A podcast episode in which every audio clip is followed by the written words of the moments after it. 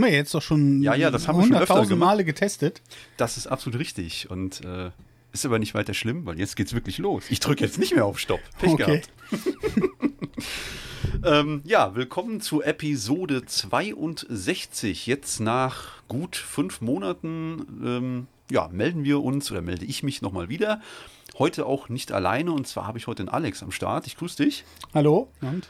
Ja, Alex kennt ihr aus der Episode 23, müsste das gewesen sein. Da ging es um den Diensthundeführer.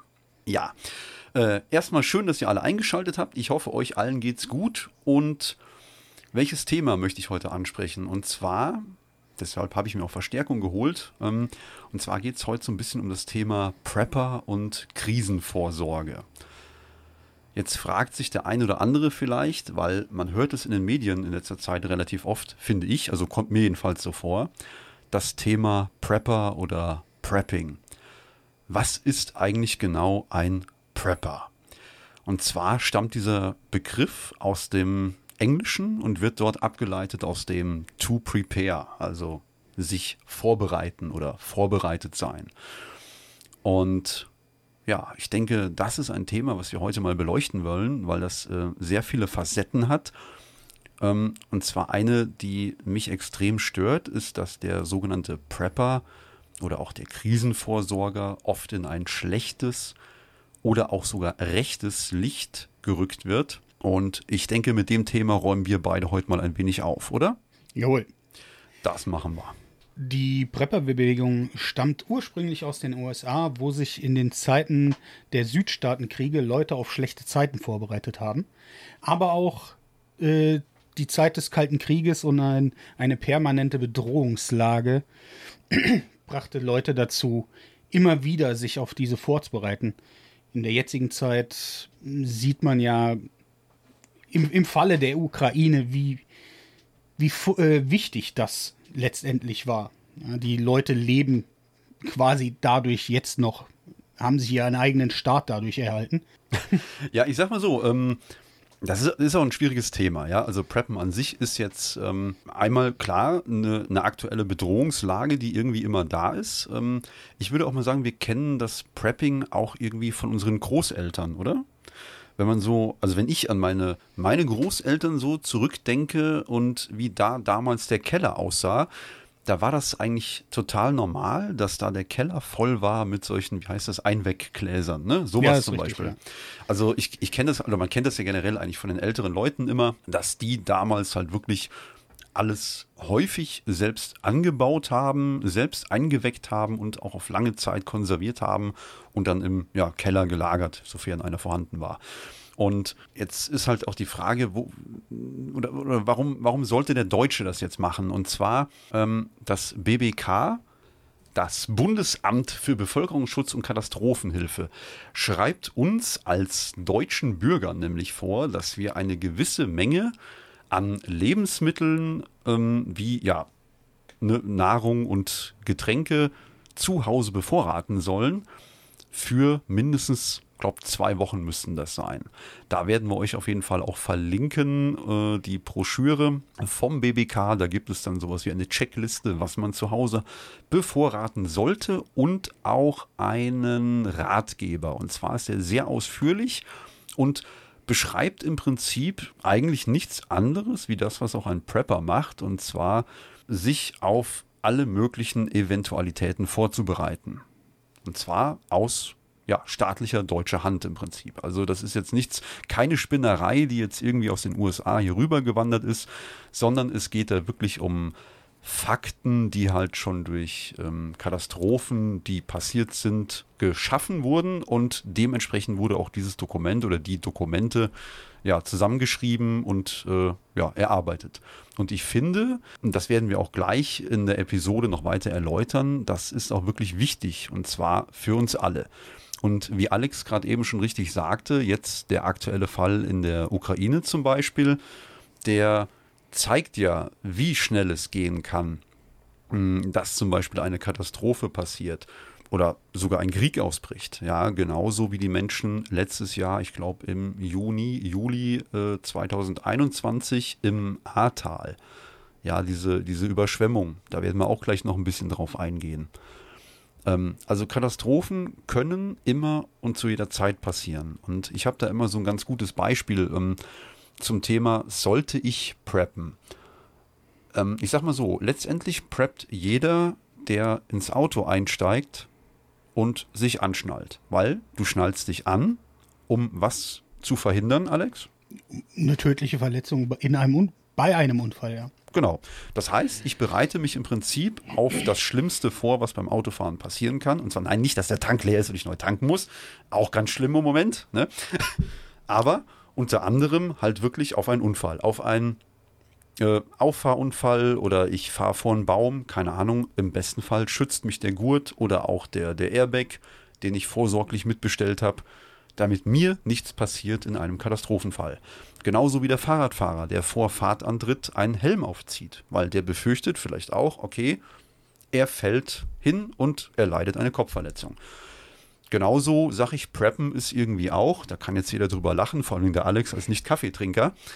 Abends mache ich äh, meine Kaffeemaschine voll Wasser, damit ich mir morgens in aller Ruhe, falls noch Strom da ist, ähm, einen Kaffee kochen kann. Ja, das heißt, mein Wassertank in der Kaffeemaschine ist jeden Morgen voll und ich kann direkt aufs Knöpfchen drücken und mein Kaffee kommt. Ja, warum ist das jetzt schlimm? Ja gut, könnte einen Rohrbruch gegeben haben und ich kann mir kein Wasser aus der Leitung ziehen.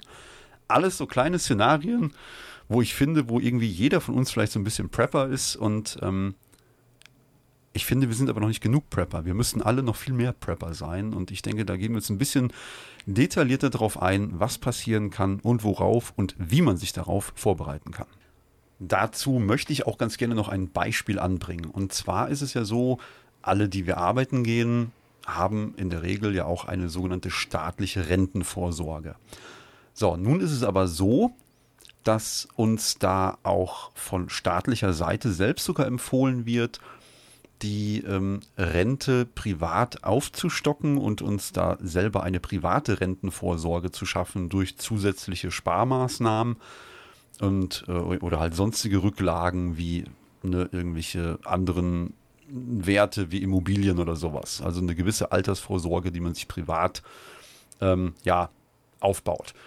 Und jetzt ist die Frage, die ich mir stelle oder die wir uns stellen, wäre es nicht auch sinnvoll, sowas wie eine private Krisenvorsorge zu treffen? Und zwar jeder für sich oder jeder für seine Familie, sein Umfeld, weil, machen wir uns nichts vor, wenn eine ähm, ja, Katastrophe eintritt, ist es doch oft so, dass der Staat uns nicht helfen kann. Und er möchte uns ja auch nicht helfen, wenn man das jetzt überspitzt formuliert. Und zwar nicht im ersten Zeitraum. Er kann nicht bei allen gleichzeitig auftauchen und jedem eine Wärmedecke bringen, Taschenlampen, Batterien, was zu essen, was zu trinken, das funktioniert einfach nicht. Und deswegen sagt ja unter anderem auch das eben angesprochene BBK, dass wir uns halt für mindestens 14 Tage bevorraten sollen, damit wir eben nicht auf staatliche Hilfe im ersten Zeitraum angewiesen sind.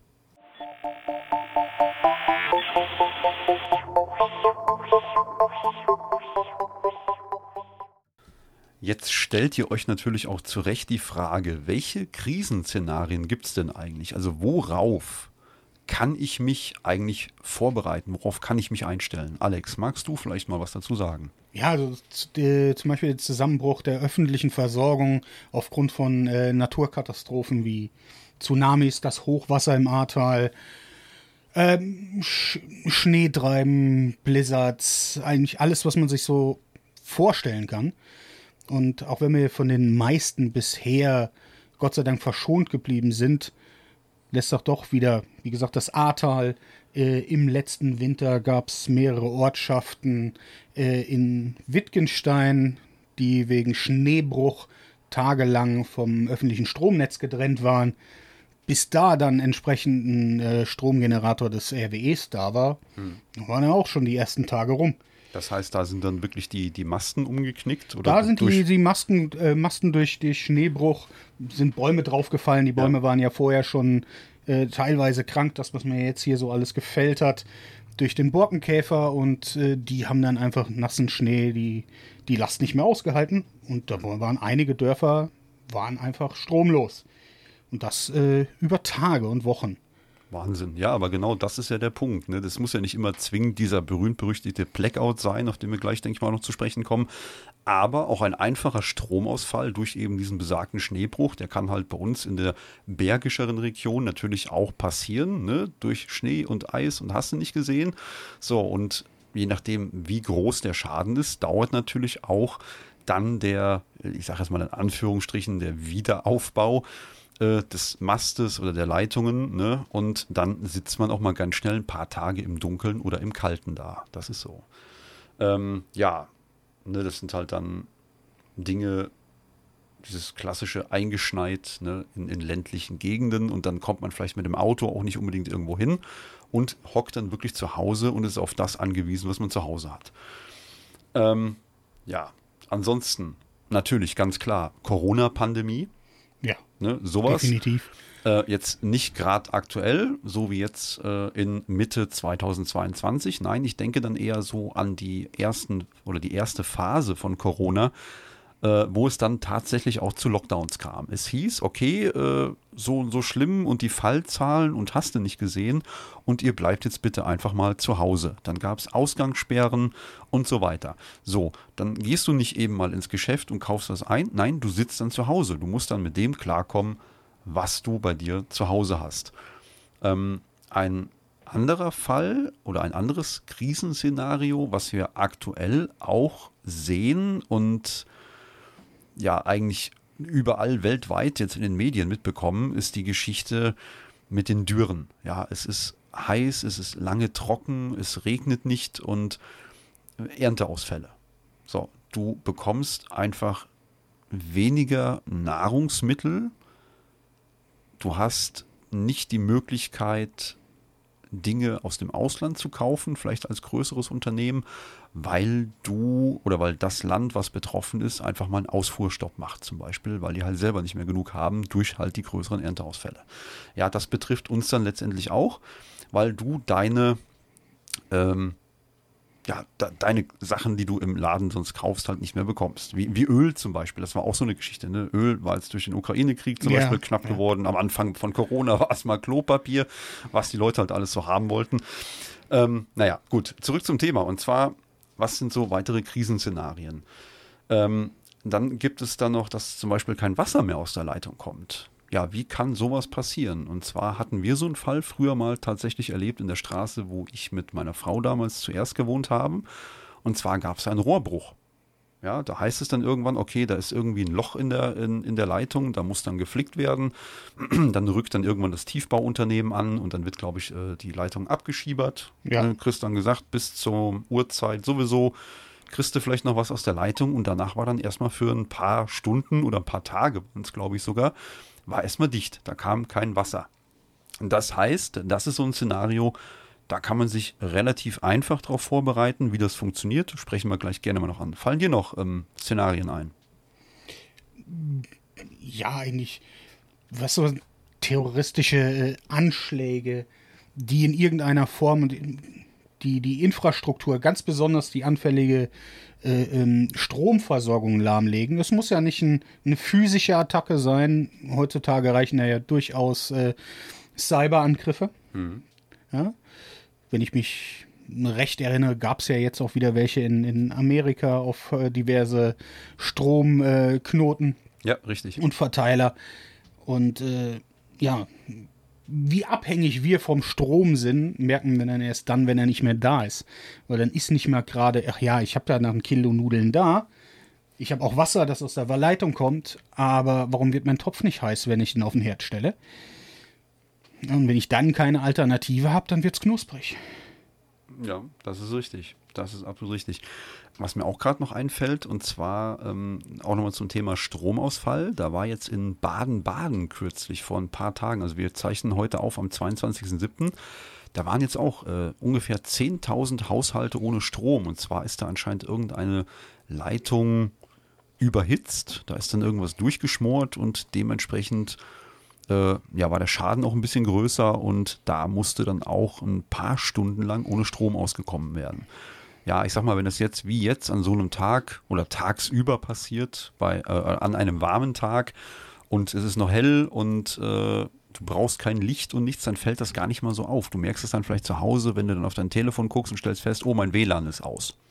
Ja, das ist schon, also ich sag mal, so ein Stromausfall ist, glaube ich, so ein kleines Szenario, was ganz viele von uns schon immer mal erlebt haben, meistens aber in relativ oder, oder wurde relativ schnell wieder behoben, sage ich mal. Es sind immer so Sachen, die kurzfristig sind, könnten aber auch eventuell längerfristig sein. Das heißt aber dann anders, da kommen wir nachher drauf. Ähm, eine andere Geschichte zum Beispiel, die mir gerade noch einfällt, was ich glaube auch so im, im, Rheinland oder Ruhrpott oder so ab und zu mal vorkommt. Jetzt stellt euch mal vor, ihr seid bei euch zu Hause und dann kommt im Radio auf einmal die Meldung, es wurde wieder eine Fliegerbombe gefunden aus dem Zweiten Weltkrieg. Dafür musst du nicht ins, äh, ins Ruhrgebiet. Ja. Und auch hier im Siegerland liegt da mit Sicherheit noch mehr als genug von unter der Erde. Ja, das stimmt. Wie gesagt, also angenommen, so ein Teil wird dann gefunden bei, was weiß ich, Baggerarbeiten. Klassischerweise wird irgendwo eine Leitung gezogen, dann, oh, da haut der Bagger auf irgendwas Metallisches drauf und dann kommen die Experten und dann wird festgestellt, okay, Fliegerbombe muss entschärft werden, weil eventuell der Zünder noch dran ist oder weiß der Henker. Und dann heißt es mal ganz schnell, jetzt evakuieren wir mal die Gegend und dann heißt es bitte einmal das Haus verlassen und äh, ja, dann guckst du mal, wie du klarkommst und von dem, wo du hingehst. Ich meine, ist zu unserer Sicherheit, zu eurer Sicherheit, alles in Ordnung aber auch wieder so ein Szenario, wo man sich eventuell darauf vorbereiten kann. Wie das funktioniert, da kommen wir nachher auch noch zu.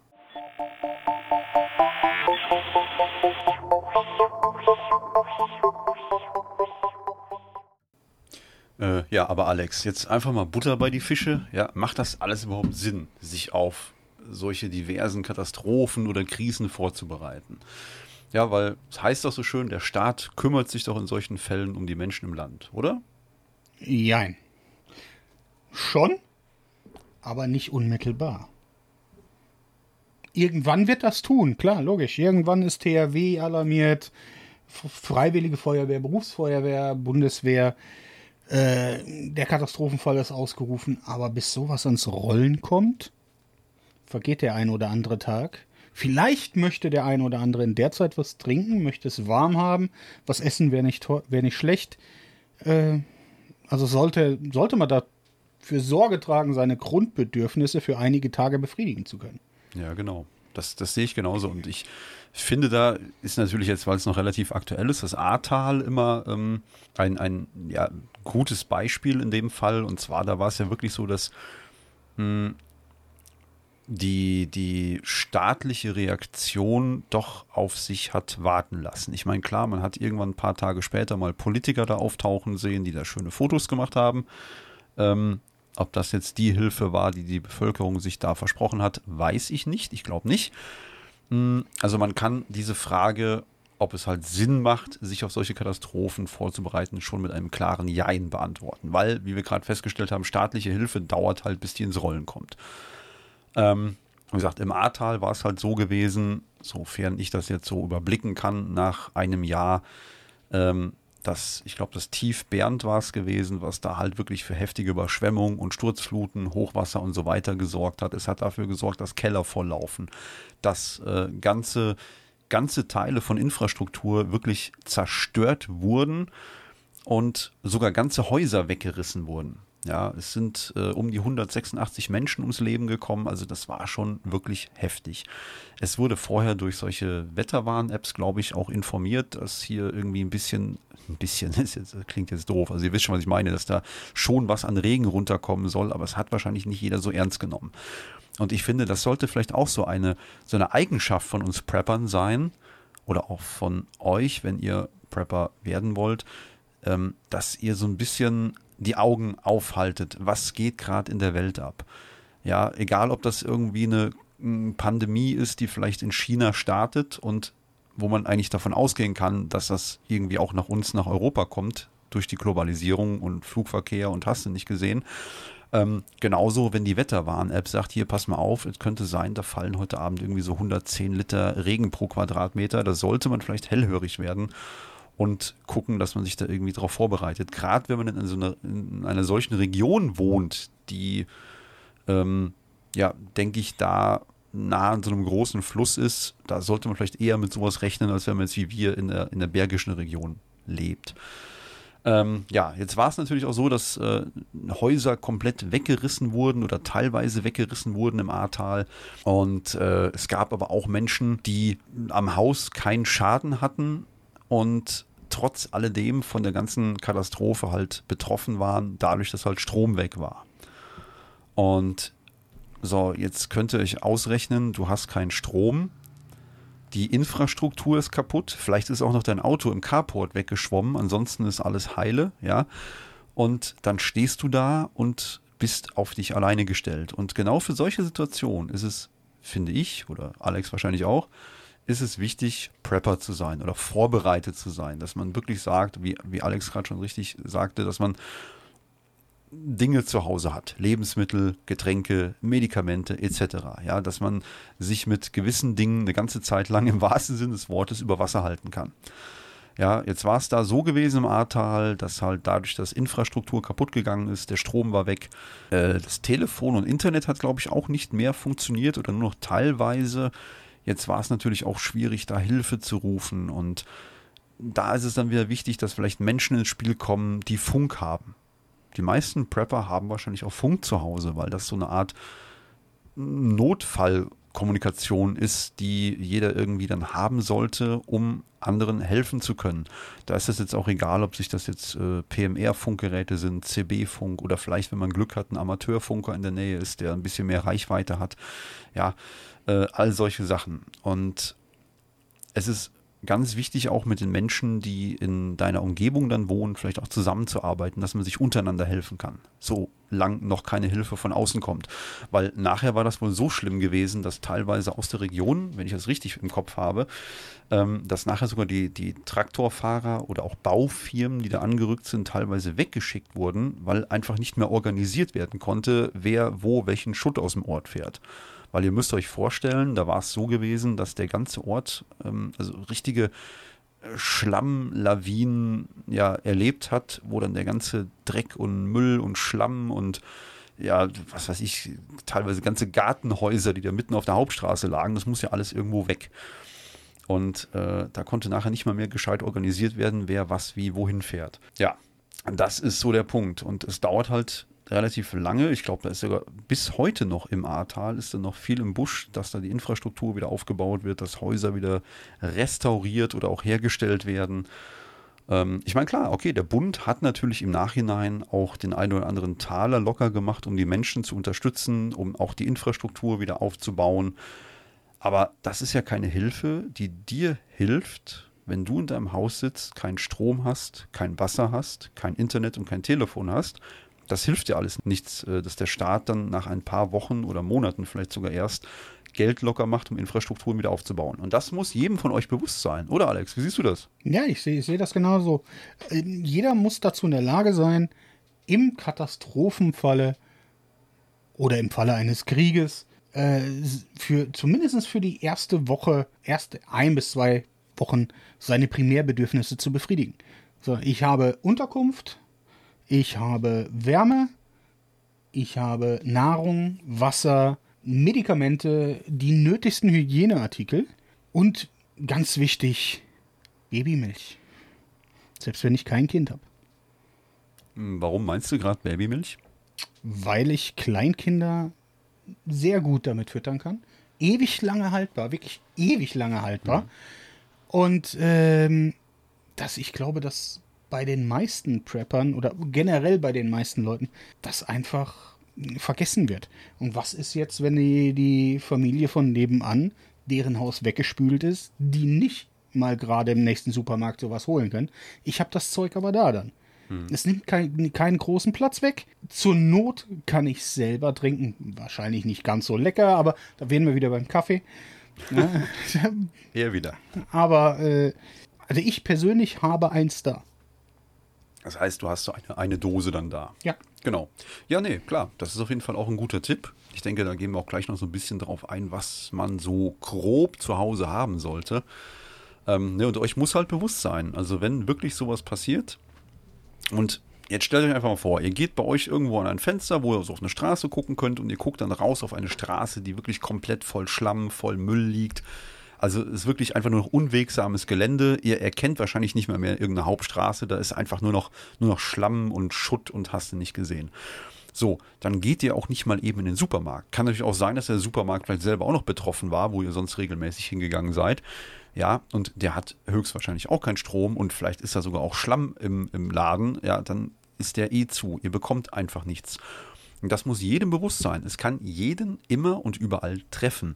Und ich finde, das ist gerade bei uns in Deutschland ein, ja, ich will nicht sagen ein Problem, aber ich, ich sehe da wirklich bei uns in Deutschland eine riesige Lücke, eine, eine Informationslücke, dass Menschen mh, hm, einfach ja, von klein auf quasi das Gefühl kriegen, wir leben hier in einem Land, wo uns die Hähnchen in den Mund fliegen und wir hängen quasi immer noch an der, an der Nabelschnur. Ähm, aber das ist nicht so. Ja, im Katastrophen, im Krisen, im Ernstfall, wie auch immer, seid ihr auf euch allein gestellt und ihr müsst erst einmal die erste Zeit überbrücken können. Ja, nichts anderes sagt ja das BBK. So, und nichts anderes sagen die Prepper. In der Regel. Da gibt es Ausnahmen, auch da kommen wir nachher nochmal zu. Ähm, aber es sollte schon wichtig sein, oder, oder uns ist es auch wichtig. Das ist auch ein Grund, warum wir heute die Episode aufnehmen, weil A, liegt das Prepping im Moment in aller Munde. Man, da kommen dann solche Dinge im, wo habe ich das denn gelesen neulich? Im Spiegel, glaube ich. Da stand dann so eine Überschrift wie Preppen gegen Putin und ach, keine Ahnung. Ja, okay, klar. Es, geht um Preppen im Krieg und so. Ja, logisch. Ne? Man soll sich auf alles vorbereiten. Ähm, die Frage ist halt, warum wird das in Deutschland so schlecht kommuniziert? Warum ist der Prepper oder das Prepping als solches in Deutschland in so ein schlechtes Licht gerückt? Und ja, ich weiß nicht, das ist, das ist äh, ganz fürchterlich. Und zwar, wenn man dann sieht, gerade so in den skandinavischen Ländern, das kann ich ja vielleicht gerade schon mal einwerfen, zum Beispiel in Schweden, da ist es so, da hatte ich eine Doku gesehen, die verlinken, äh, verlinke ich euch auch ganz gerne mal unten in den Show Notes. Und zwar nennt sie sich äh, Schweden preppt. Ich glaube, das lief auf Arte, wenn mich nicht alles täuscht. Und da geht es halt auch darum, dass selbst die Kinder von klein auf eingebunden werden. Dass die mit den Eltern rausfahren in den Wald und dort zum Beispiel lernen, wie man Feuer macht, wie man ein Lager baut, ein Notlager mit einem Tarp oder Zelt, einer Plane, ganz egal ähm, Alex, du kannst vielleicht kurz erklären, warum die in Schweden einfach in den Wald fahren dürfen und warum man das bei uns in Deutschland nicht darf. Weil in Schweden das sogenannte Wildcampen ein Jedermannsrecht ist. Das heißt, überall da, wo es nicht explizit verboten ist, darf ich campen, sogar auf nicht umzäunten Privatgelände. Und äh, das ist halt in Deutschland, gibt's nicht. Das ist Wildcampen, ich weiß nicht, warum es verboten ist. Ähm, Naturschutz, damit kann man es eigentlich nicht erklären, weil was, wie lerne ich etwas überhaupt zu schätzen, indem ich mich in der Natur auch aufhalte. Aber mhm. ich gehe einfach davon aus, da geht dem Geld zu viel, äh, dem, dem Staat zu viel Geld flöten. Deswegen verbieten wir das mal. Aber äh, die skandinavischen Länder haben das erlaubt und das ist halt deren Vorteil. Hm, mhm. Richtig. Ne, da kannst du halt wirklich dann deine Sachen packen und fährst raus in den Wald und ja, hast eine schöne Zeit. Und wie Alex gerade richtig sagte, du lernst halt auch die Natur schätzen und lieben. Ähm, unter anderem auch solche Dinge wie Bushcrafting. Also du, du lernst auch, äh, wenn du, wenn dir irgendwas fehlt in, in der Natur, was du vielleicht jetzt nicht mitgenommen hast, beispielsweise eine Art Zeltstange, um deinen Tarp aufzustellen oder so, dann baust du dir oder schnitzt du dir halt einfach eine aus einem Stock. Ja, du baust dir quasi aus der Natur, natürlich aus Totholz dann, nicht aus frischen Ästen, sollte eben klar sein, baust du dir aus einem alten Stock einfach selber eine Stange. Ja, so solche Dinge zum Beispiel, das lernt man dann und ähm, man bekommt auch für die Natur eine ganz oder zu der Natur eine ganz andere Beziehung und man lernt auch draußen klarzukommen, wenn wirklich mal eine Katastrophe wäre. Und das fand ich in dieser Doku über Schweden doch wirklich sehr ja imposant, dass die halt da wirklich das machen. Also von klein auf. Jedes Kind, hm, da gibt es Vereine, die sich gegründet haben. Da gibt es sowas ähnliches auch wie ein äh, freiwilliges Militär, wenn mich nicht alles täuscht. Und zwar ist das da wohl so, dass die ähm, ja, so eine Art freiwilliges Militär haben, wo die freiwillig dann an Übungen teilnehmen. Und zwar geht es dann darum, ähm, schwere, schweres Gerät zu bedienen, wie zum Beispiel Panzerfäuste oder sowas. Ja, also Da lernt quasi oder kann jeder Zivilist lernen, der bekommt dann auch eine Uniform und Training und theoretische und praktische Ausbildung und dann wird auch wirklich gelernt, mit solchen Waffen umzugehen. Und ähm, also da ist Schweden in Sachen Vorbereitung auf diverse ähm, ja, Eventualitäten, denke ich mal, deutlich besser gewappnet wie in Deutschland. Ähm, in, lass mich nicht lügen, ich glaube Finnland war das, ne? Die haben ganz viele aktive Bunker. Ist das richtig? Ich weiß es nicht. Ganz ehrlich bin ich überfragt. Also da, da meine ich, in, ich meine Finnland wäre es. Finnland ist doch direkt an der Grenze zu Russland, ja. ja. ja. So. Und ich meine, da wäre es so, weil die ja im Prinzip Russland als in Anführungsstrichen direkte Bedrohung vor der Haustür haben, ist es da wohl wirklich so, und das habe ich so auch noch nie gesehen und davor auch noch nie was davon gehört, dass die aktive Bunkeranlagen haben, die die ähm, jederzeit jetzt aktuell benutzen um, ich glaube, sportliche Wettkämpfe auszutragen. Also das sind quasi die großen Hallen, wo dann Sportarten, also Ballsportarten zum Beispiel betrieben werden. Und wenn jetzt aber ein äh, Krisenfall eintreffen würde, dann ist es so, dass diese Bunker, die natürlich dadurch, dass sie jederzeit benutzt werden, tiptop in Ordnung sind, die sind sauber, die sind geheizt, die sind bevorratet, da ist alles in Ordnung, da funktioniert alles. Ähm, und da ist es dann so, wenn der, wenn der Krisenfall ausbrechen würde, ähm, dann könnten die hergehen und könnten in diese, in diese äh, Sporthallen, könnten die hergehen und Wände einziehen, die anscheinend auch irgendwo in der Ecke rumliegen, die brauchen die einfach nur aufstellen und hätten dann im Prinzip ganz viele Schlafplätze zum Beispiel. Ja, also das finde ich total beeindruckend, wie krass und wie schnell das funktionieren würde, da im Notfall zu reagieren. Und wenn man sich da dann wiederum anguckt, dass Deutschland für seine Privatbevölkerung keine Bunker mehr hat. Ja, ich dann die. ja, es, sind wir ganz schön arm dran. Und dann nicht mal raus dürfen, um Hard Skills zu erwerben. Weil, was, weil, was bringt mir das, das 1000 Euro Tarp, ja, oder das 500 Euro Wurfzelt, wenn ich mir beim ersten Auslegen die Zehen dabei breche? Ja. Ja, das ist wirklich so. Das ist, du hast dann, hast dann die coolste Ausrüstung zu Hause, kannst aber nicht damit umgehen. Und deswegen ist das wichtig und das sagen, glaube ich, auch die Schweden selber. Es ist halt auch wichtig oder generell, das ist eigentlich so eine Prepper-Regel. Es nützt halt nichts, wenn du super Ausrüstung hast und kannst damit nicht umgehen. Das fängt mit den einfachen Dingen an wie ein Messer. Ja, du solltest so ganz grob wissen, wie hält man ein Messer richtig, ähm, wie transportiere ich ein Messer richtig, was ist überhaupt erlaubt an Messern und so weiter. Also man sollte sich schon ein bisschen mit dem Thema beschäftigen. Wie schnitzt man damit? Wie mache ich mir damit selber Heringe für mein Wurfzelt oder für meinen Tarp oder sonst irgendwas? Ja, äh, wie gehe ich mit einer Angelschnur zum Beispiel um? Ja, wie bediene ich grob ein Funkgerät? Wie, ach, ihr wisst schon, also generell alles Mögliche an Technik oder Techniken muss beherrscht werden können in einem Notfall, weil sonst nützt einfach die geilste Ausrüstung nichts. Ist richtig, ne? Ja, definitiv. Ja. Dann kommen wir jetzt einfach mal darauf zu sprechen, welche Art von Grundvorrat eigentlich jeder von uns zu Hause haben sollten. Ähm, und zwar, da habe ich ja vorhin schon mal drauf verwiesen, auf das BBK.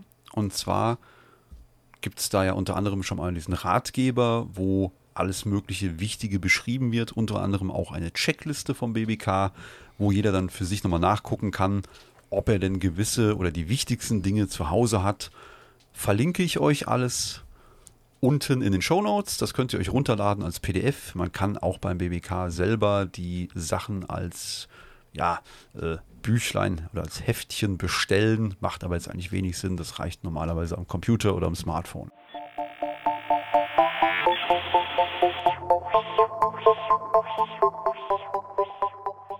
Also, welchen Grundvorrat sollte jeder haben? Ähm, da hatten wir uns jetzt auch mal was ausgedacht und zwar jetzt nicht nur vom BBK abhängig, sondern wir haben uns auch mal selber so ein bisschen Gedanken gemacht, was da jetzt irgendwie Sinn machen würde.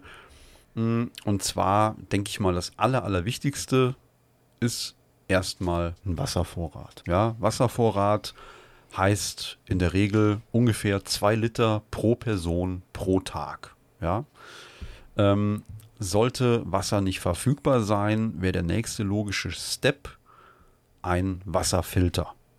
So, das wäre so die Geschichte. Wenn man sich Wasser bevorratet, das mache ich unter anderem auch in großen Kanistern, dann gibt es solche ähm, Wasserdesinfektionstabletten, die kann man dann in die Kanister reinpacken. Ähm, zum Thema Wasser noch, wenn Stromausfall droht, der eventuell länger dauert, kann es auch passieren, dass irgendwann kein Wasser mehr aus der Leitung kommt.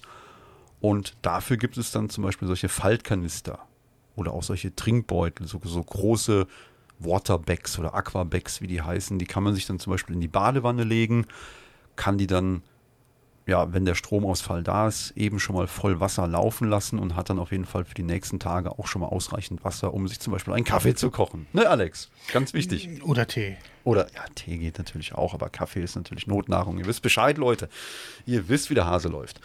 Ähm, eine Sache, die ganz viele auch vergessen, ähm, Tierfutter. Ne? Ja, also würde ich persönlich jetzt nicht vergessen. Da vergesse ich eher, meinen Nachbarn zu füttern als meinen Hund. Aber Hat er nicht eben noch gesagt, er wollte Nachbars Baby füttern? Das ist was anderes. Vielleicht wollte er es auch fair füttern. Ne? Egal. Nein, nein, nein. Das Pferd fair füttern. Aber ach, so, ach so war das, so war das. nein, auf jeden Fall, wenn ihr, was weiß ich, Katzen, Hunde, Meerschweinchen oder äh, Chamäleons zu Hause habt, Linux-Pinguine, egal. Die brauchen Tierfutter, auch möglichst ein paar Säcke, Dosen, Tüten, wie auch immer ihr das Zeug verpackt habt, hinstellen. Kann nie schaden. Ja, ich denke, Alex spricht da mal die nächsten Punkte an. Ja, da hätten wir den Punkt äh, Schutz und Sicherheit. Da bräuchten wir zum allerersten mal eine Notfallunterkunft, ein Zelt, ein Tarp, äh, Kälte, Nässeschutz, ausreichend Kleidung, gutes Schuhwerk, Feuermaterial und Anzünder. Das, was euch am ehesten gefällt, sei es ein Feuerstahl oder sonst etwas. Isomotte, Schlafsack, gegebenenfalls Wolldecken. Ähm, eine Wärmeschutzbekleidung, Schutzkleidung, Hut, Sonnenschutz, ähm, Rettungsdecken, ganz wichtig. Mhm. Äh, kann man ja normal auch die wahrscheinlich aus dem Auto oder so aus dem alten Verbandskasten, da sind ja oft hier solche Wärmedecken drin, sowas zum Beispiel. Ja. Klar, da, daraus stelle ich meine erste Hilfeausrüstung zusammen. Mhm. Meine, ähnlich wie mit dem Salz, wa? warum sollte jetzt der Verband nach zwei Jahren abgelaufen sein? ja? ja, ist so, ja.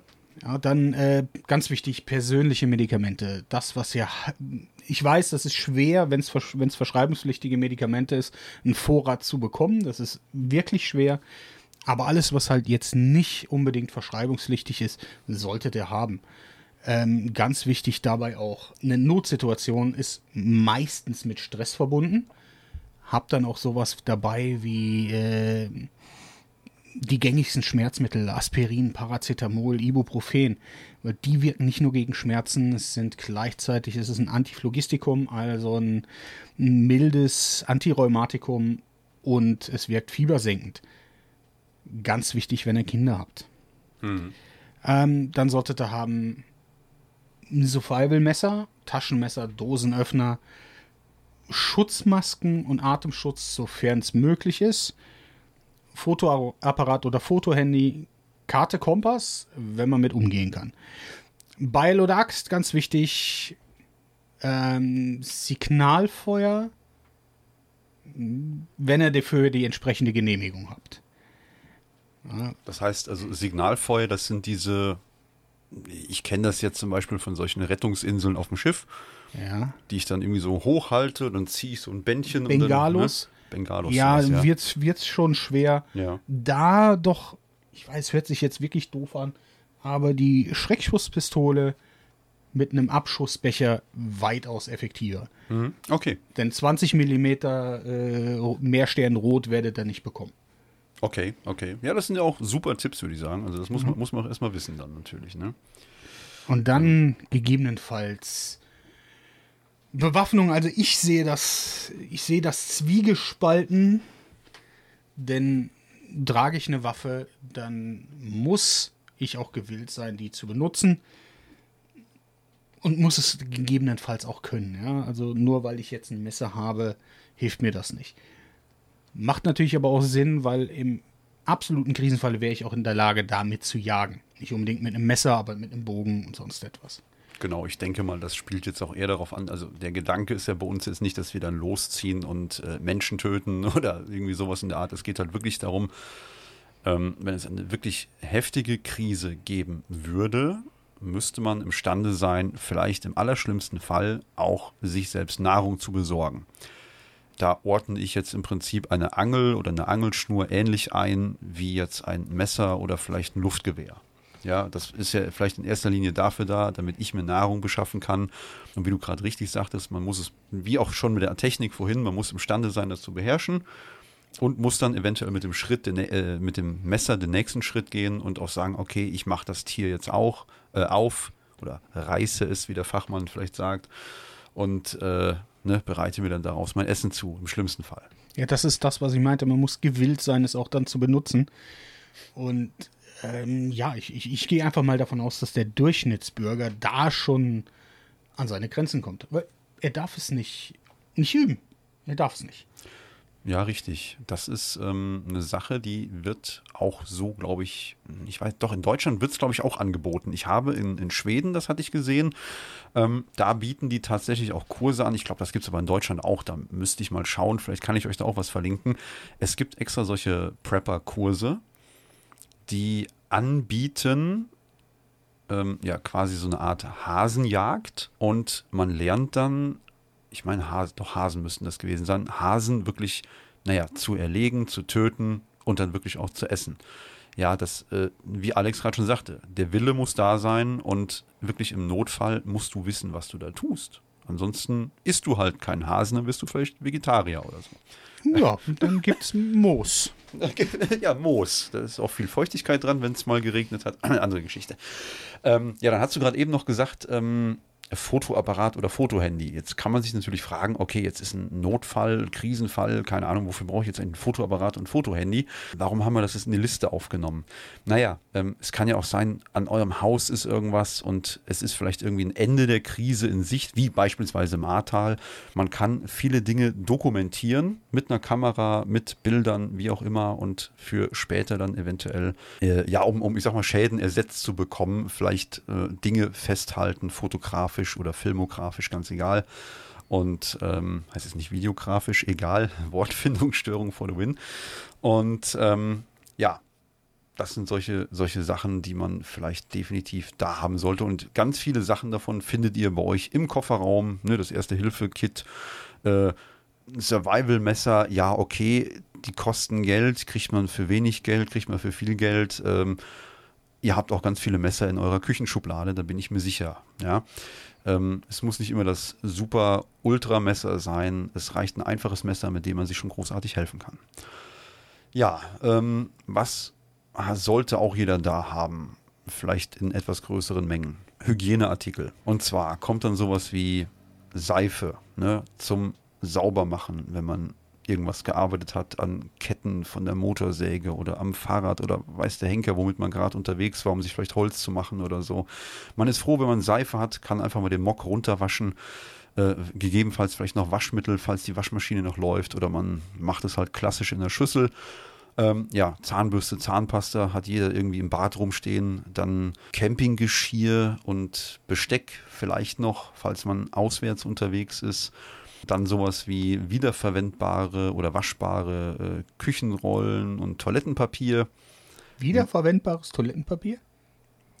Nein, nicht wiederverwendbares Toilettenpapier und Toilettenpapier. Also ähm, mit den wiederverwendbaren äh, äh Küchenrollen meine ich jetzt zum Beispiel sowas wie, mh, hm, da gibt es aus so einem großen schwedischen Möbelhaus mit vier Buchstaben, kennt auch jeder von euch. Da gab es zum Beispiel mal, oder gibt es glaube ich immer noch, so kleine quadratische Tücher, so Baumwollhandtücherchen oder was sind das, die benutzen wir als Küchenrollenersatz. Die sind irgendwann eingesifft, schmeißt in die Waschmaschine, holst wieder raus und hast natürlich dann sowas wie wiederverwendbare Küchenrolle. Ist natürlich keine Küchenrolle im klassischen Sinn, aber schöne kleine Handtücher, um sich dann am Tisch dann eben mal die Fingerchen abzuputzen, den Mund, was auch immer, landet in der Waschmaschine und ist wiederverwendbar. Und Toilettenpapier ist natürlich in der Regel nicht wiederverwendbar und wenn stelle ich mir das irgendwie ziemlich abartig vor. Ähm, ja, hast natürlich recht, ist natürlich Quatsch. Also Toilettenpapier, ne, nicht wiederverwendbar. Ganz wichtig, auch nicht essen, nicht, äh, egal, ihr wisst schon, auch nicht den Kopf in die, ähm, egal. Weiter geht's. Müllbeutel. Am besten mehrere Rollen. Warum? Na klar, für Müll. Punkt 1. Ganz klassischer Fall. Der nächste Fall ist, jetzt stellt euch vor, ihr habt längere Zeit kein Wasser. So, jetzt musst du vielleicht mal auf Toilette. Was macht man dann?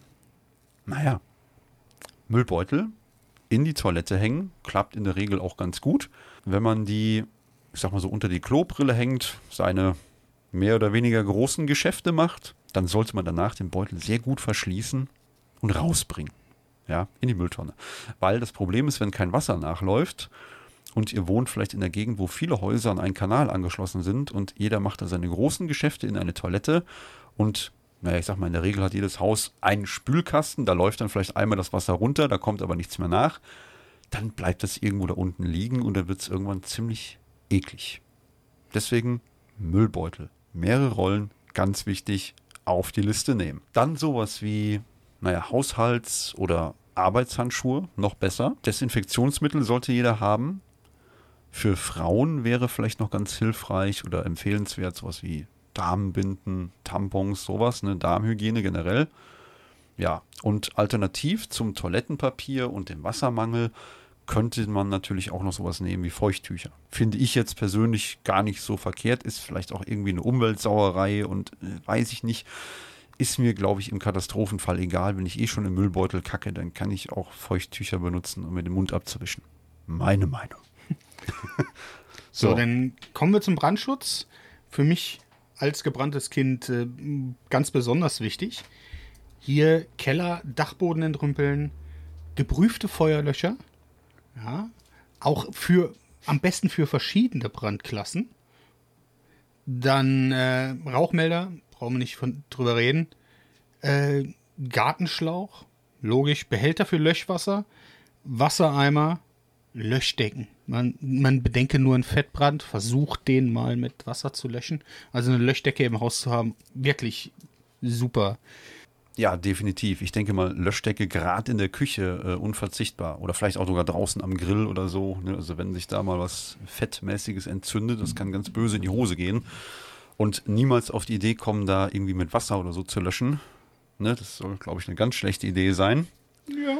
Was passiert da so? Das ist rein physikalisch. Ne? Wasser verdampft und wird verdrängt dann entsprechend das brennende Öl. Es gibt eine Effektexplosion. Ja.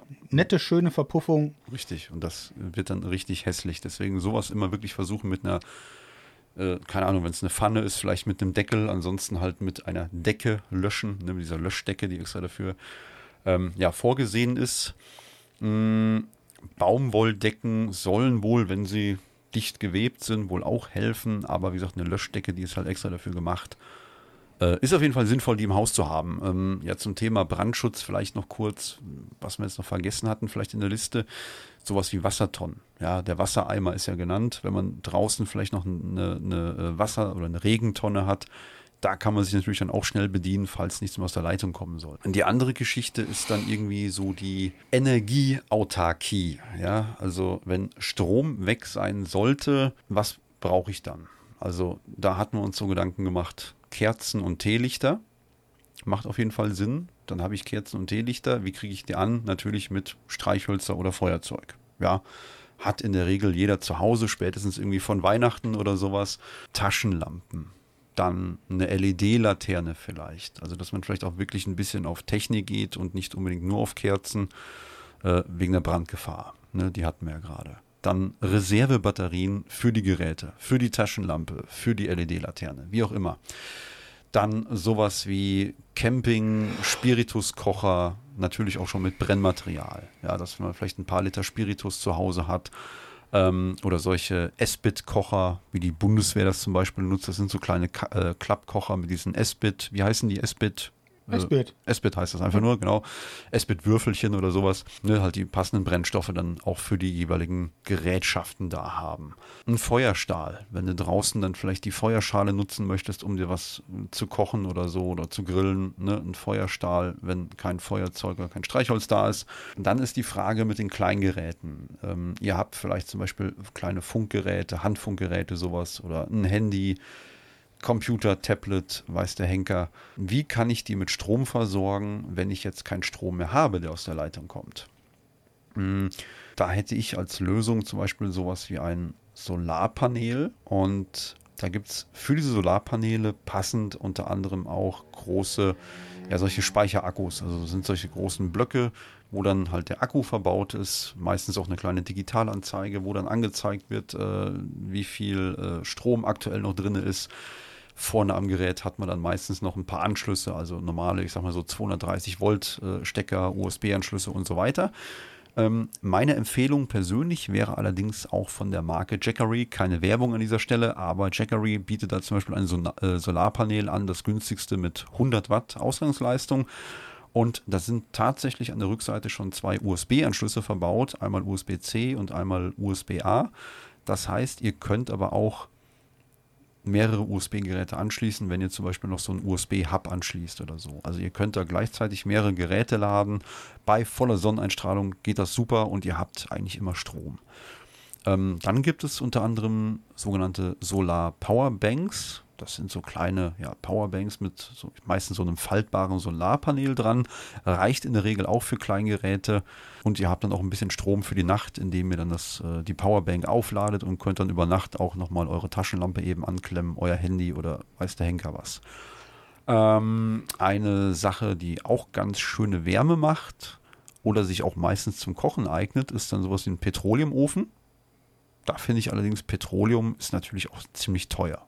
Also das ist schon, ich glaube, da liegt der, der Liter aktuell so bei 5, 5 Euro, wenn mich nicht alles täuscht. Aber okay, ist nie verkehrt, so ein Ding zu Hause zu haben, gerade im Winter, wenn es kalt wird und äh, man vielleicht sich auch was kochen möchte. Tolles Teil. Wo ich jetzt drauf gestoßen bin, ist ein Raketenofen. Alex, du hast ihn eben schon gesehen. Cooles ja, Teil, ja, oder? Ja, sieht geil aus. Also wirklich ja. den in Aktion. Das, das machen wir jetzt auch demnächst. Wie gesagt, ich habe ihn jetzt erstmal nur zusammengeschraubt und äh, er wird jetzt auch demnächst mal angeworfen, dann können wir auch mehr dazu sagen. Und zwar ein Raketenofen, das ist im Prinzip eine kleine autarke Kochstelle. Hm, man kann sich das so vorstellen, oben ist, also der ist, wie hoch wird er sein? 40, 45 Zentimeter ungefähr. Unten schiebt man Holz nach oder andere brennbare Teile, vielleicht auch Grillkohle oder so, würde wahrscheinlich auch funktionieren, aber Holz ist eigentlich das Mittel der Wahl. Und oben stellt man dann einen Topf, eine Pfanne, einen Kessel, wie auch immer drauf und kann dann halt unter einer schönen, kleinen, konstanten Flamme äh, kochen, braten, erhitzen, wie auch immer. Ja, das wäre vielleicht auch eine schöne Idee und eine super Alternative zu einem Gaskocher. Und ja, was bleibt noch? Was eigentlich jeder von uns kennt? Richtig, und zwar der Stromgenerator. Ja, also so ein klassisches Diesel- oder Benzinaggregat. Ähm, da ist allerdings wichtig, also was mich immer so ein bisschen stört, ne, du schmeißt das Ding an, das ist ja nichts anderes wie ein kleiner Motor eigentlich. Das Teil stinkt, es macht Lärm. Dann gibt es noch gewisse Bestimmungen und zwar ähm, bei Diesel ist es wohl so, da darfst du in der Regel, wenn mich nicht alles täuscht, 200 Liter zu Hause ja, aufbewahren in dementsprechenden Kanistern. Ich glaube, sollte eigentlich eher in der Garage oder so stehen, natürlich vielleicht nicht im Haus, das macht wenig Sinn. Und bei Benzin, da ist es dann wohl so, dass du nur 20 Liter äh, ja, bevorraten darfst.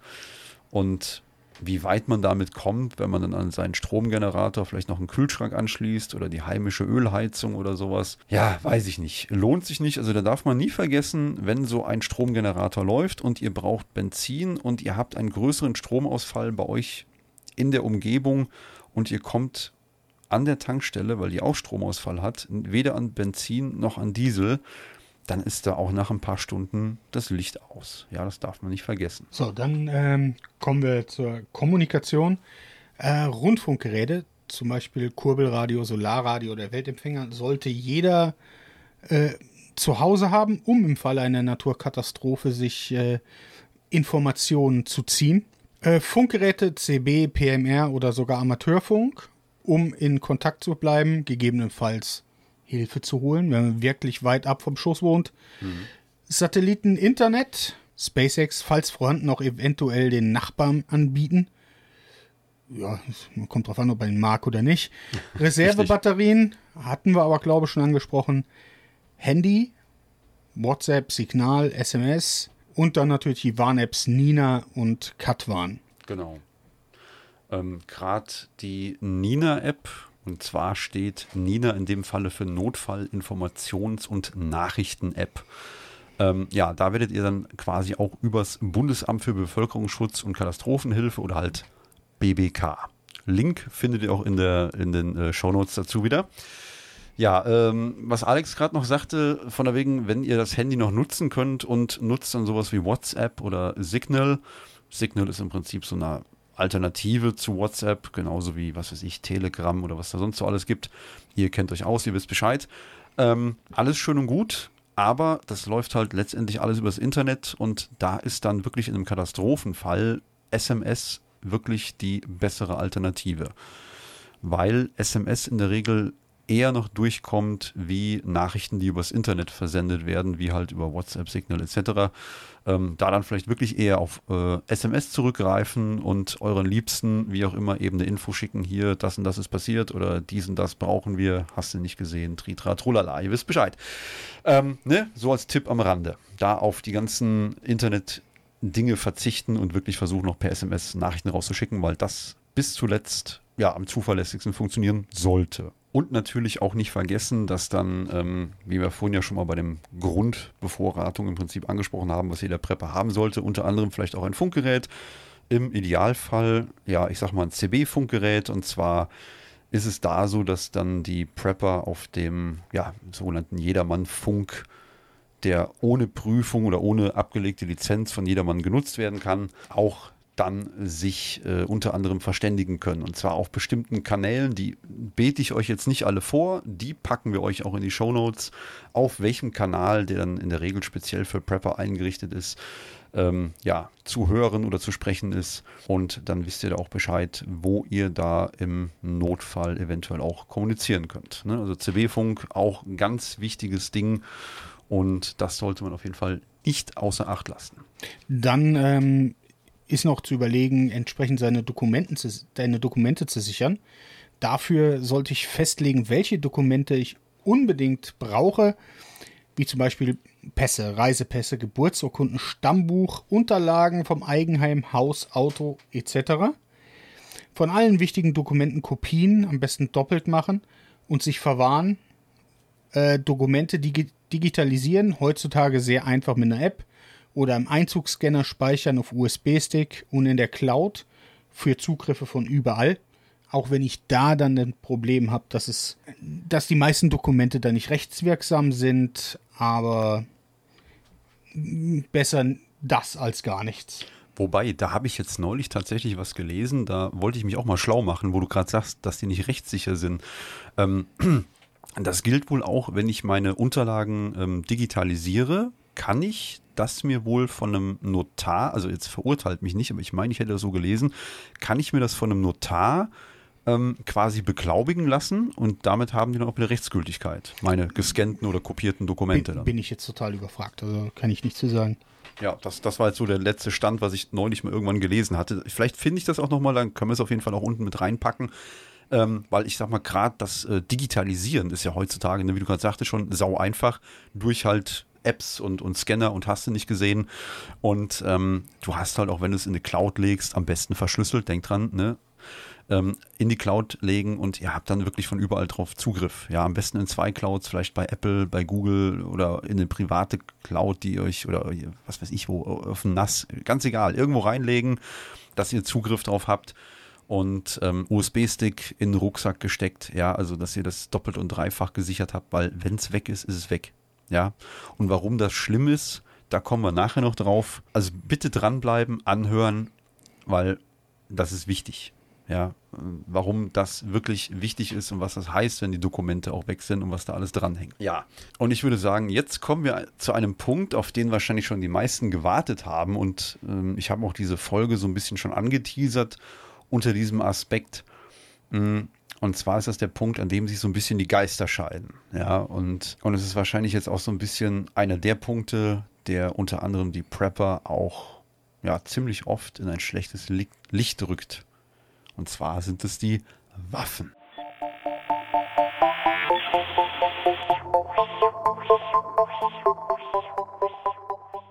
Ich sag mal, jetzt ist vielleicht eine Zombie-Apokalypse, Alex, auch wenn du dir die natürlich herbeisehnst, ne? Mhm. oder? Ja, ja, ja Zombies, ja. mein Steckenpferd.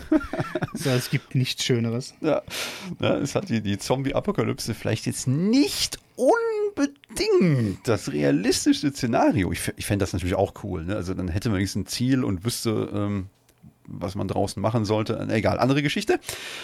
Aber, aber doch ist es halt vorstellbar, dass, ähm, ja, wenn ernsthaft die öffentliche Versorgung für ein paar Monate wegfällt, die Menschen in erster Linie äh, ja erstmal an sich selber denken, logischerweise, ne, und ihre eigenen Interessen auch mit Gewalt durchsetzen werden. Ja, das darf man nicht vergessen. So.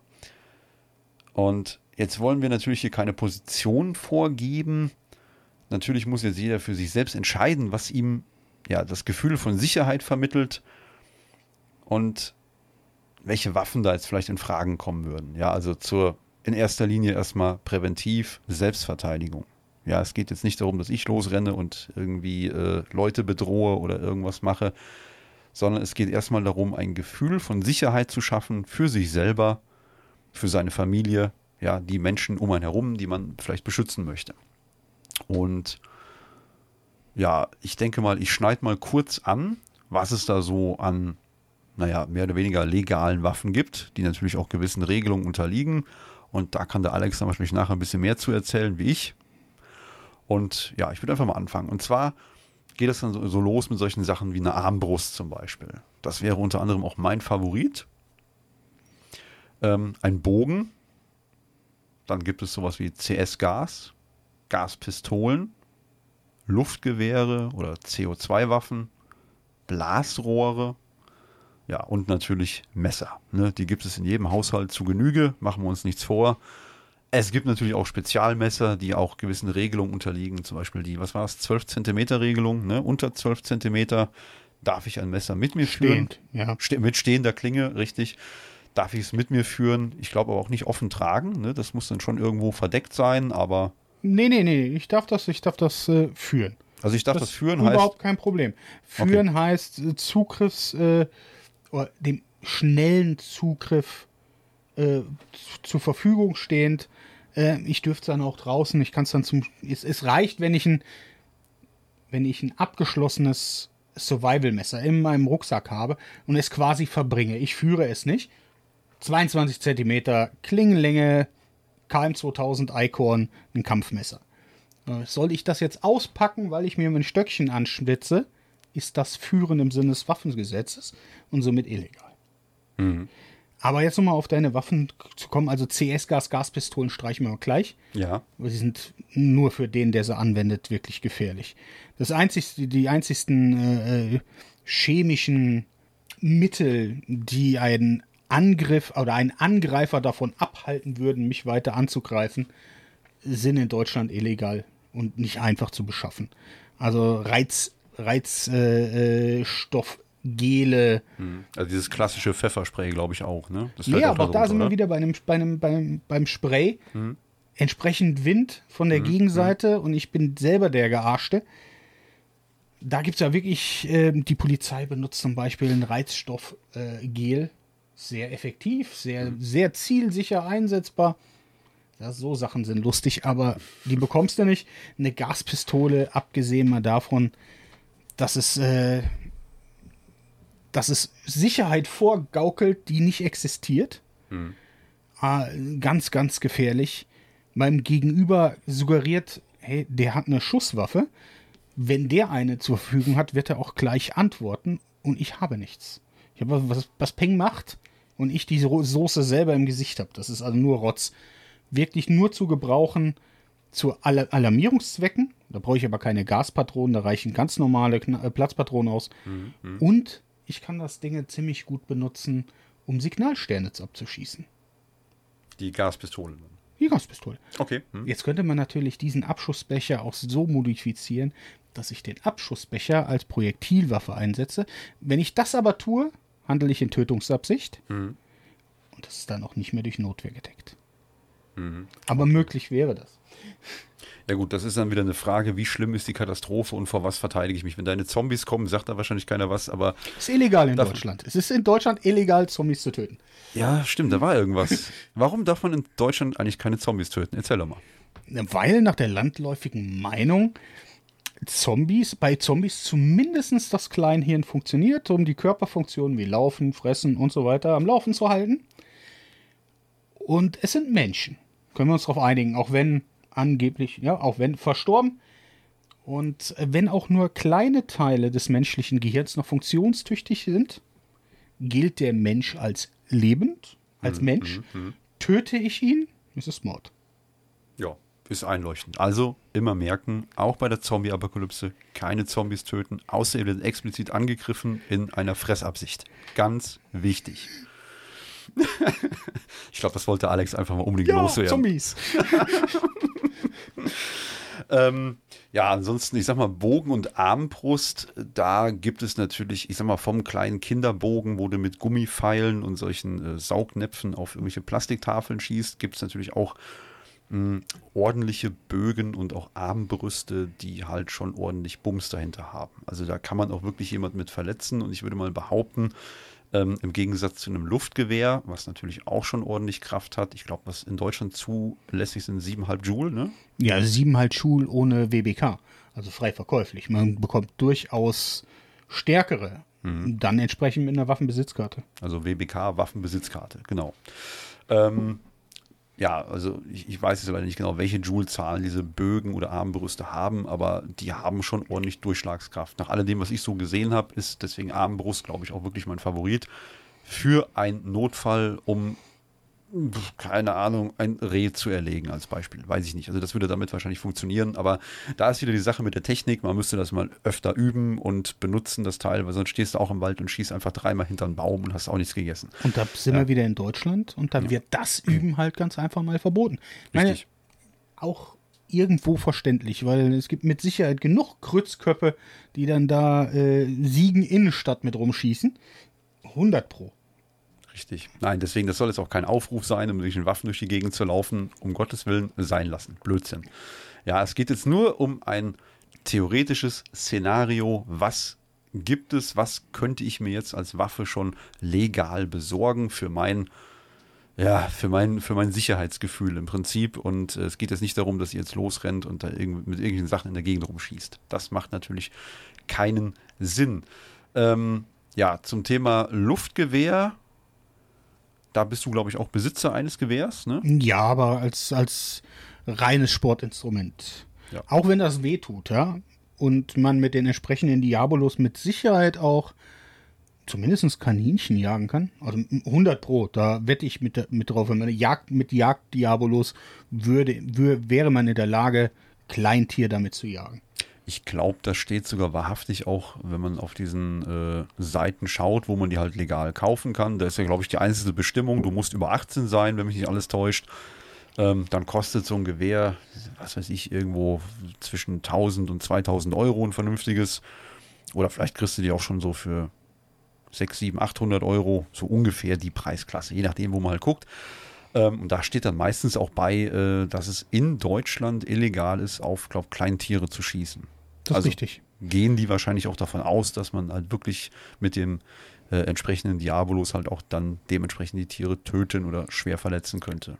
Aber da gehen wir dann ja, wie gesagt, davon aus, wenn ich das wirklich nicht mehr als Sportgerät nutze oder nutzen muss, sondern bin damit gezwungen, äh, Nahrung zu beschaffen, ja, dann, mein Gott, auf die Ordnungswidrigkeit ist dann echt noch geschissen. Mhm. Also, aber äh, ja, theoretisch ist das Wilderei.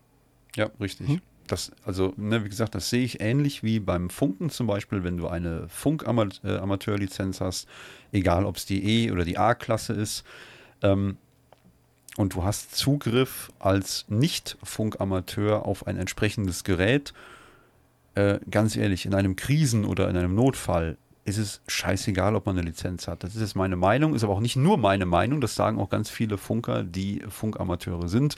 Die sagen auch wirklich, ähm, in einem Notfall geht es erstmal darum, dass Menschenleben gerettet werden und keine Strafdelikte im Sinne von ähm, ja, äh, Funkverletzungen gemacht werden. Ja, also es geht halt wirklich darum, Menschenleben zu retten, Katastrophen abzuwenden und äh, schlimmere Dinge zu verhindern, äh, zu verhindern, indem man vielleicht äh, keine Ahnung, Rettungskräfte herbeiruft, andere warnt, informiert, macht und tut. Ja, also ne, gleiches Spiel, wie auch bei den Gewehren oder so. Also im Notfall rechtfertigt dann der Zweck die Mittel. Ne? So heißt es ja so schön.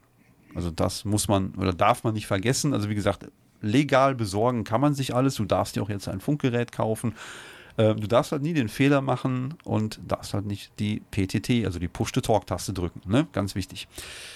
Jo, ähm, dann hatten wir auf der Liste noch sowas stehen wie Elektroschocker. Sind die auch irgendwie legal oder wie wenn damit sie, aus? Wenn sie über ein CE-Prüfzeichen verfügen, ja. Nicht sonderlich effektiv, weil die schon relativ weit runter geregelt sind. Aber cool sind die Dinger alleine schon, weil ich damit gut Feuer machen kann. Ja, stimmt. Ja? ich kann mich nicht nur selbst verteidigen. Und hier sind wir dann jetzt zum Beispiel, es, es geht nicht immer nur darum, dass ich mich vor dem vom, vom äh, verrückt gewordenen Nachbarn retten muss, aber was ist denn im Falle eines, eines Krisenfalls mit, mit zum Beispiel mit, mit Hunden? Ja, vernachlässigt, äh, unter Schock stehend und so weiter. Das würde das äh, den Hund wahrscheinlich effektiv vertreiben. Ja, und ich sag mal gerade, ähm, man kommt ja, wenn man sich mehr so in östliche Richtungen in Europa bewegt, ähm, sieht man ja auch ganz häufig Straßenhunde. Ganz viele Länder, da gibt es, äh, was weiß ich, Bulgarien oder sowas, ne? also wirklich ganz, ganz viele Straßenhunde. Und ich könnte mir vorstellen, wenn man, so wie du gerade sagtest, die Hunde vernachlässigt, weil sie auch nicht mehr gefüttert werden, es ist kein Futter mehr da oder so und die Hunde laufen auf der Straße rum, die können auch wirklich gefährlich werden. Durchaus, ja. Ja, und ich denke, das ist ein Thema, da kennt der Alex sich mit aus. Episode 23 anhören. Ähm, dann wisst ihr, warum Alex da äh, sich irgendwie ein Urteil über Hunde äh, erlauben darf. Ne, also da hat er auf jeden Fall recht. Elektroschocker gegen Hunde, klar, kann helfen. Die werden sich erschrecken und hauen ab und ihr seid erstmal wieder ein bisschen safe.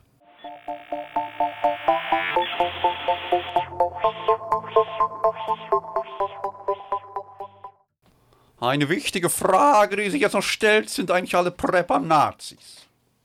Ja, definitiv, klar. Und dann sind auch alle Nazis, die sich abends die Kaffeemaschine voll Wasser laufen lassen. Ja, ich wusste es, Kaffeetrinker als Nazis. Alles Nazis. Seid ihr bereit für die volle Dröhnung? Nein, okay, ich glaube, wir räumen jetzt mal mit dem Spaß ein wenig auf. Alex, erzähl mal. Sind jetzt eigentlich alle Prepper Nazis oder sind einfach nur manche Nazis Prepper? Ja, die, also nicht alle, nicht alle Prepper sind Nazis. Ich glaube, da ist auch nur der geringste Teil sind Nazis, Reichsbürger, wie man sie sehen will. Aber das sind halt einfach die, die Schlagzeilen generieren. Ja. Ja, genau. Menschen, die in der Öffentlichkeit negativ auffallen ähm, und dadurch halt die gesamte Szene in ja, schlechtes Licht drücken. Ja. Also ich denke, da können wir getrost sagen, nein, nicht alle Prepper sind Nazis, sie sind auch nicht rechts oder rechtsextrem. Ähm, aber es gibt natürlich auch viele Neonazis, muss man ja heutzutage sagen, die eventuell Tendenzen zum Prepping haben. Ja, das ist einfach so. Ähm, ja, also ich denke, die Frage können wir einfach mit Nein beantworten. Nein, nicht alle Prepper sind Nazis. Also ich würde sogar so weit gehen, dass die Prepper einfach ein Schnitt durch die Gesellschaft sind. Ja, das ist so. Da gebe ich dir recht. Und zwar äh, vom Lkw-Fahrer bis hoch zum, mm, was weiß ich, äh, Chefarzt oder so. Also es ist wirklich, wie du gerade sagst, es ist wirklich ein Schnitt durch die breite Masse. Und da ist wirklich jeder und alles vertreten. Und ich meine, jeder preppt vielleicht auch ein bisschen anders. Ja, das, äh, jeder hat andere andere Bedürfnisse vielleicht, die er im Krisenfall befriedigen möchte und legt sich dementsprechend andere Sachen zurück. Ja, absolut richtig. Ähm, nee, das kann man wirklich so sagen. Also das ist wirklich ein Schnitt durch die Gesellschaft, richtig. Also der Nazi als solches oder der Neonazi als solches äh, ist ja im Prinzip auch in der gesamten Gesellschaft irgendwo vertreten. Ja, also es gibt immer solche und solche und ich denke, wir können getrost behaupten, die Neonazis oder die Rechtsextremen machen da eigentlich eher den kleinsten Teil aus. Das würde ich so unterschreiben, ja.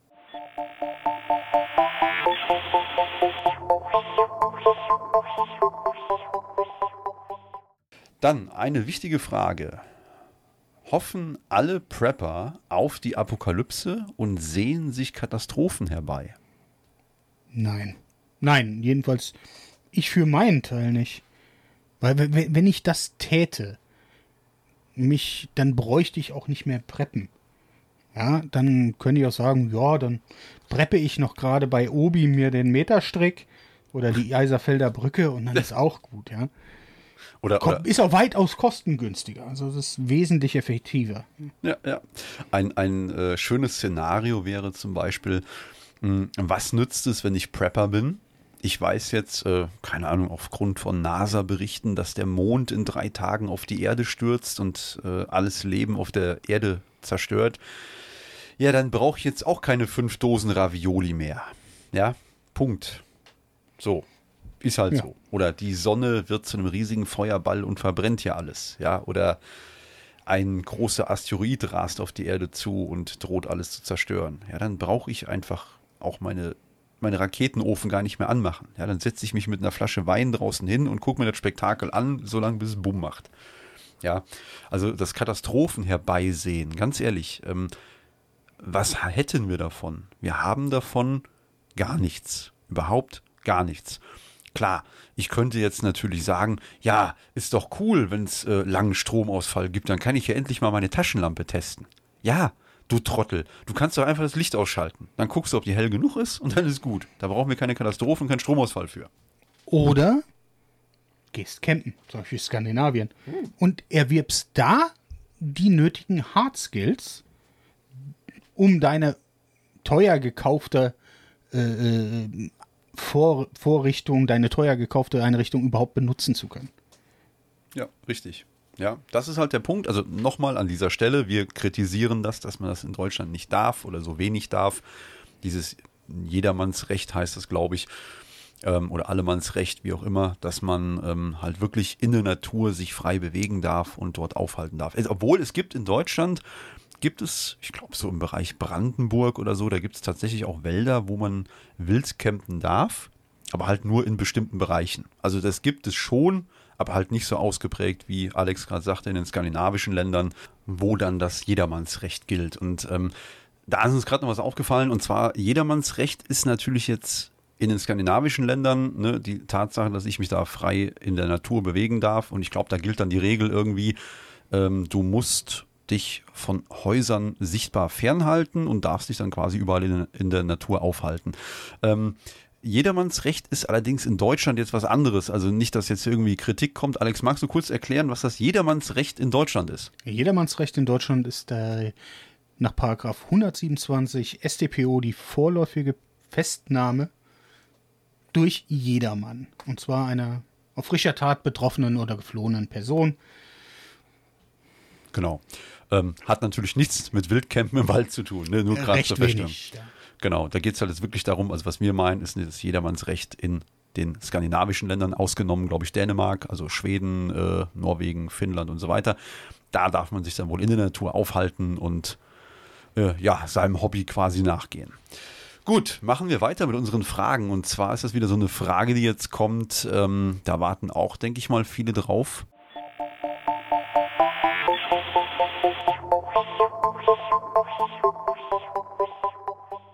Weil wir das Thema auch eben schon hatten. Und zwar geht es wieder um Waffen. Und zwar sind Prepper immer Waffennarren? Im Allgemeinen nicht. Ich schon, aber naja, ich, ich bei mir in meinem Falle einfach.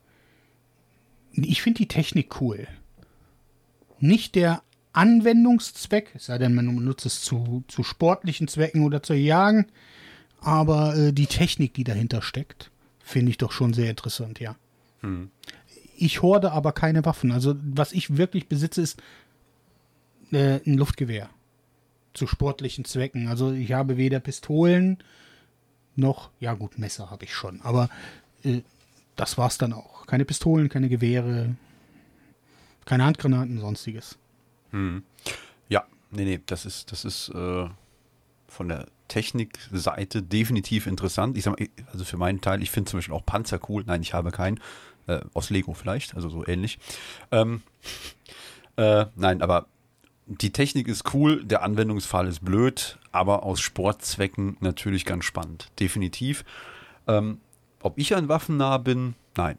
Also da hatte ich mit dem Alex auch schon mal das Thema, ich habe früher tatsächlich gerne geschossen ähm, und habe das jetzt seit, boah, ja, weit über 20 Jahren schon nicht mehr gemacht, in dem Maße, wie man sich das vielleicht vorstellt. Und ähm, ja, ich denke, ich werde es demnächst nochmal probieren, aber waffennah überhaupt gar nicht. Also mir, weiß ich nicht, miss, missfällt auch der Gedanke, Waffen zu besitzen und zu horten. Ähm, das ist auch immer so ein, so ein gewisses Gefühl von falscher Sicherheit und ich weiß nicht, das ist, äh, hat auch mit Verantwortung zu tun, wenn man dann noch Kinder im Haus hat. Man sollte alles ordentlich abschließen und machen und tun, dass da keiner drankommt, dass keinem was passiert. Und ich brauche nicht über Amerika schimpfen und leg mir dann den Schrank voll Waffen. Das macht halt einfach keinen Sinn. Ja, Alex, magst du mal die nächste Frage vielleicht vorlesen?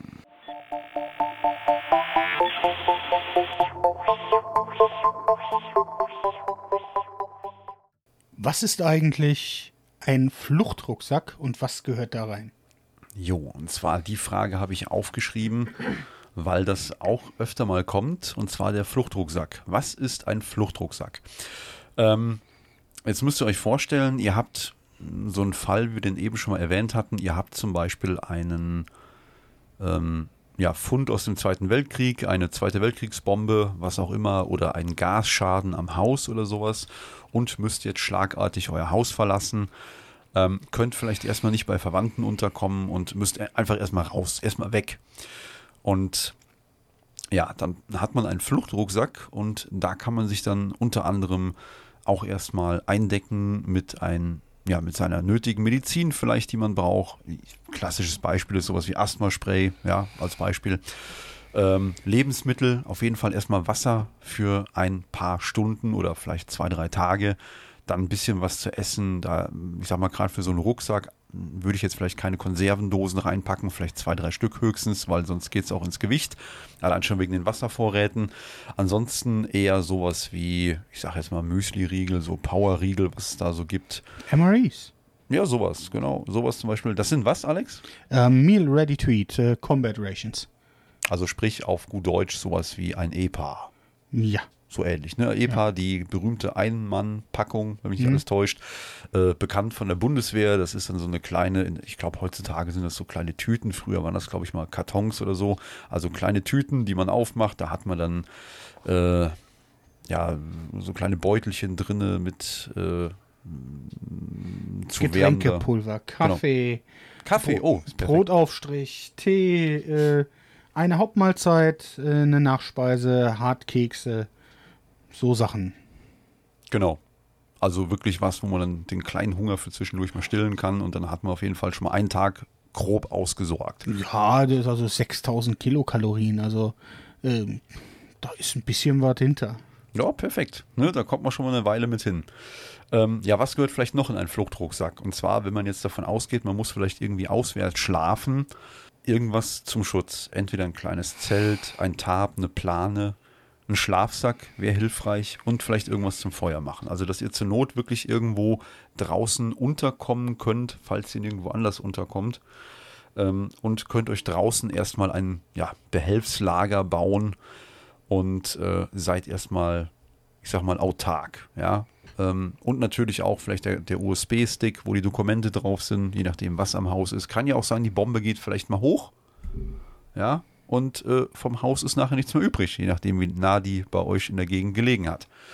Darf man auch nicht vergessen. Ähm, dann gibt es den ne, Fluchtrucksack, das ist das, wenn ich vom Haus weg muss. Jetzt gibt es aber auch vielleicht noch den Fall, äh, ich bin unterwegs mit dem Pkw oder Fahrrad oder so, gehen wir einfach mal vom Auto aus, ist ja so der klassische Fall. Und würde mit meinem Auto aus welchen Gründen irgendwo stecken bleiben, komme nicht mehr weiter und bin zum Beispiel einfach nur auf der Arbeit oder so und durch irgendeine Naturkatastrophe, beispielsweise eine Brücke wird weggerissen durch eine Überschwemmung oder so, ich komme einfach nicht mehr nach Hause mit meinem Auto. Ähm, hätte dann aber vielleicht die Möglichkeit, nach Hause zu laufen. So, dann würde ich mir einen Rucksack ins Auto packen, wo unter anderem auch ein bisschen was zu essen drin ist, Powerriegel, was zum Feuer machen vielleicht, was äh, zu trinken natürlich, Flasche Wasser, vielleicht auch ein Wasserfilter, falls man unterwegs irgendwo Wasser findet und kann sich eben mal ein bisschen Wasser filtern, dass man was zu trinken hat, um die äh, Wasservorräte wieder aufzufüllen. Ähm, Regenschutz vielleicht, eine Regenjacke, ähm, ich sag mal, in der Regel hat man ein Smartphone dabei, wo vielleicht schon Kompass drin ist. Oder ansonsten vielleicht wirklich einen kleinen Kompass reinpacken. Aber ich sag mal, in der Regel kennt man seinen Weg zur Arbeit, wenn man von der Arbeit ausgeht. Sollte eigentlich dann nach Hause finden. Ähm, ansonsten, wenn man irgendwo in der Ferne unterwegs ist, dann natürlich vielleicht wirklich ein Kompass, eine Karte, irgendwie sowas ins, äh, in, in, ins in den Get-Home-Bag packen und dann schauen, dass man damit nach Hause kommt. Also auf jeden Fall Dinge, die einen warm halten, was zu trinken, was zu essen. Es ist im Prinzip das gleiche wie der Fluchtrucksack, nur andersrum.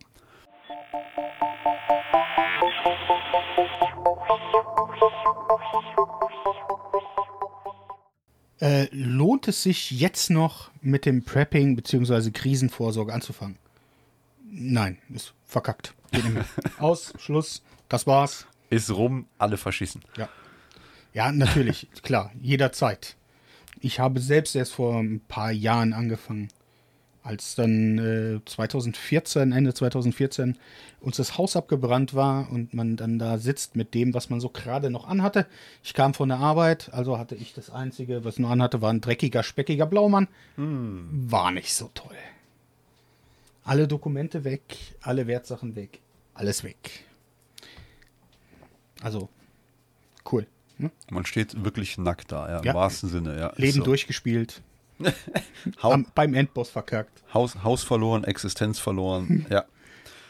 Ja, und das, das ist dann eben genau der Punkt. Ähm, ich meine, klar, man kann sich natürlich nicht auf jede Katastrophe vorbereiten. Man kann so gut wie es geht versuchen, vielleicht seine Dokumente zu schützen, gewisse Dinge vielleicht im Haus zu schützen vor Brand, äh, sei es durch Blitzeinschlag, durch Kabelbrand, durch äh, einen Fehler am Ofen, an der Heizung, weißt du, also es gibt tausende Gründe. Irgendwer spielt mit einer Kerze, mit einem Feuerzeug.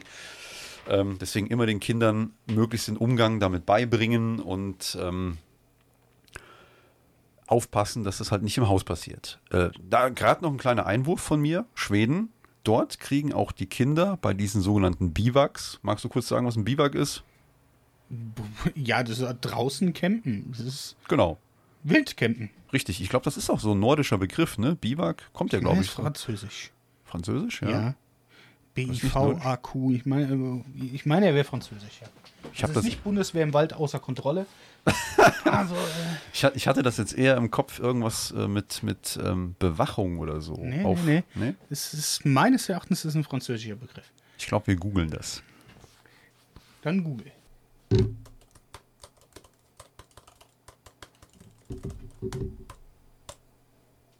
Ah ja, tatsächlich, du hast recht. Es ist aus dem Französischen aus dem 18. Jahrhundert. Von dem gleichnamigen Begriff, ja, ich kann kein Französisch, Biwak wahrscheinlich. Und heißt dann aber sowas, da lag ich gar nicht so falsch, Beiwache. Ja, sowas wie eine Nachtwache, Beiwache, wie auch immer. Okay, dann ist das auch geklärt. Ja, also wie gesagt, lohnt es sich noch mit dem Prepping anzufangen? Ja, natürlich, immer. Jetzt könnte man natürlich meinen, okay, es ist jetzt schon irgendwie Corona, schon seit zwei Jahren, seit 2000, naja, Ende 2019, Anfang 2020. Jetzt haben wir Mitte 2022 und äh, es ging am Anfang los mit Klopapierbunkern und hast du nicht gesehen. Da sind die Deutschen ja ein bisschen komisch. Und ja, jetzt ist ja irgendwie noch die Ahrtal-Katastrophe gewesen. Dann ist jetzt irgendwie noch ein Krieg in Osteuropa ausgebrochen. Lohnt es sich noch? Ja, es kann noch schlimmer werden. Also das muss nicht alles sein. Es kann durchaus zu größeren Katastrophen kommen, wie beispielsweise Blackouts durch äh, Fehler in den Stromnetzen oder so. Ja, also man sollte sich wirklich auf alle möglichen Dinge vorbereiten. Es kann auch sein, dass der Krieg ausgeweitet wird. Es könnte passieren, ich halte es eher für unwahrscheinlich, aber es könnte passieren, dass der Krieg vielleicht noch weiter hier in den Westen ausgeweitet wird. Und ähm, dann ist man, glaube ich, froh um jede Dose, die man im Keller stehen hat. Ja, also lohnt es sich? Ganz klares Ja, definitiv. Es kann immer irgendwas passieren, was dich persönlich betrifft, deine Familie oder vielleicht Freunde, wie auch immer, irgendwie Nachbarschaft oder so, wo es immer gut ist, wenn man irgendwas da hat, um sich selbst oder anderen zu helfen. Egal, ob es um irgendwas Technisches geht, ob es um ja, Vorräte geht, etc. Und wenn es nur die Babynahrung ist, die beim Alex zu Hause im Regal verschimmelt, bis irgendwann mal ein Baby vor Hunger schreit. Ja, ja nee, aber Spaß beiseite, ja, lohnt sich immer.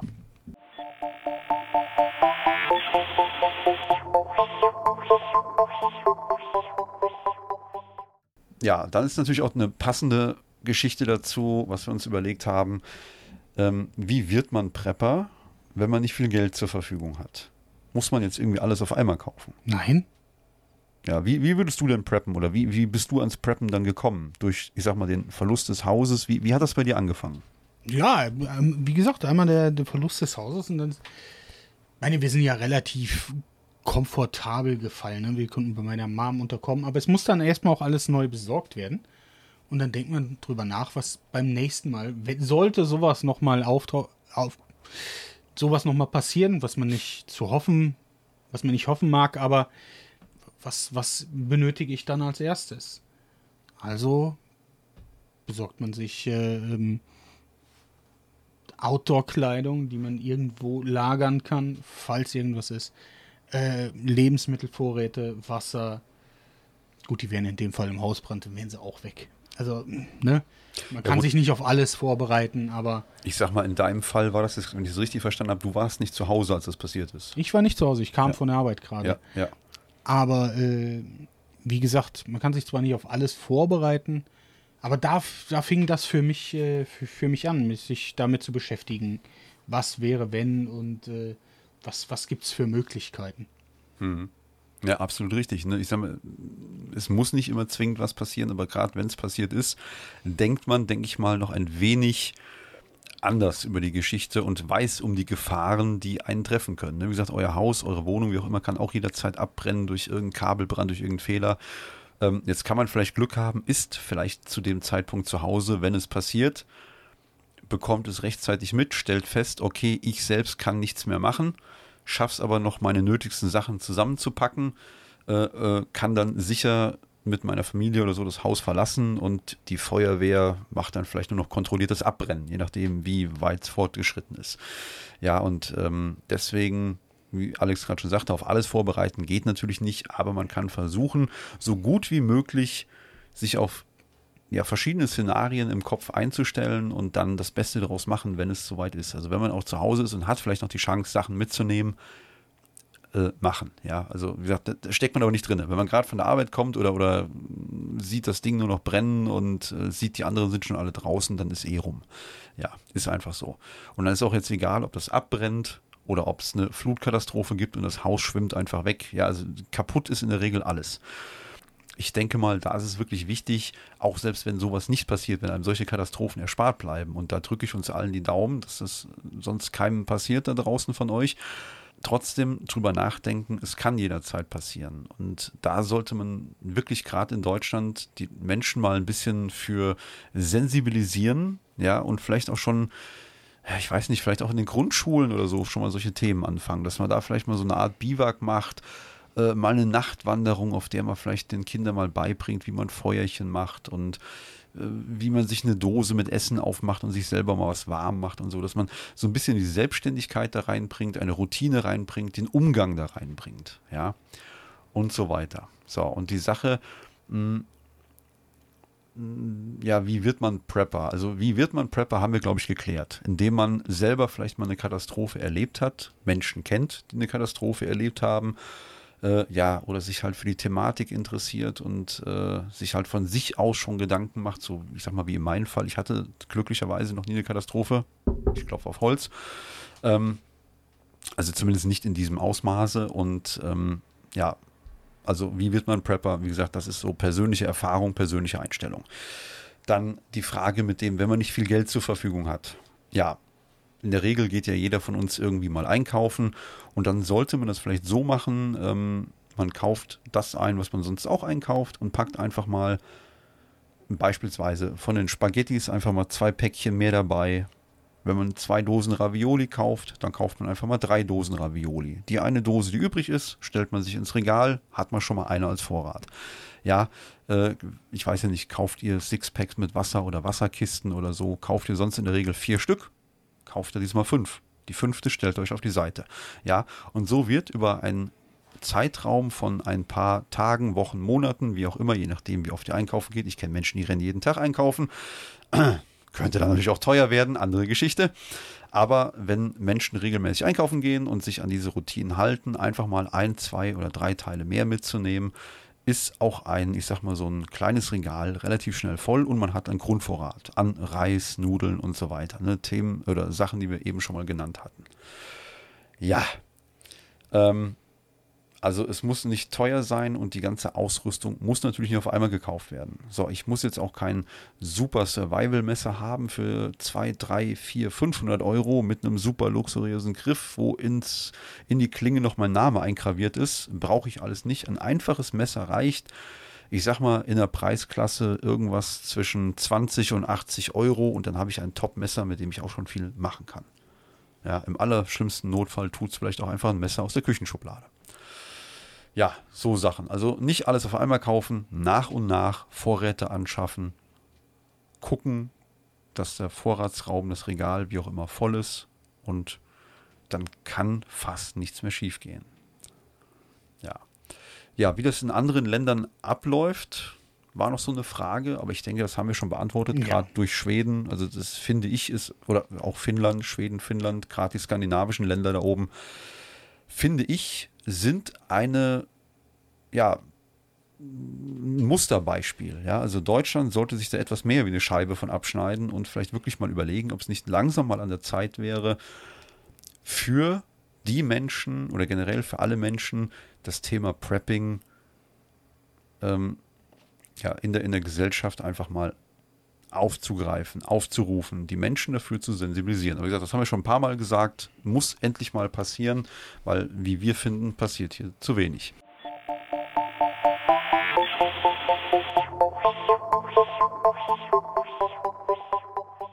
Tja, zum Thema Stromausfälle. Müssen wir sowas wie Brownouts oder Blackouts befürchten?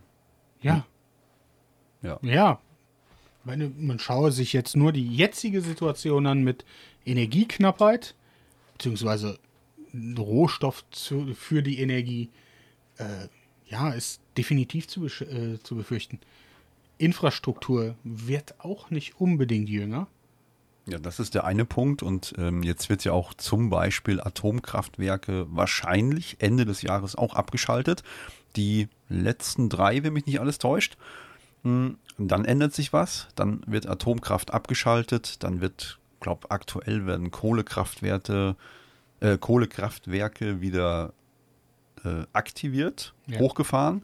Und dann haben wir immer mehr Elektro, was so unterwegs ist. Wärmepumpen, die viel Strom ziehen, Elektroautos, die mit, was weiß ich, 11 kW oder so geladen werden, die viel Strom ziehen und so weiter und so fort. Und ähm, dann gab es dann, glaube ich, auch den Stromanschluss der Ukraine an Europa. Ähm, mag uns vielleicht auf eine gewisse Art und Weise Sicherheit vielleicht auch bringen für Stromnetz, kann aber auch genau das Gegenteil bewirken.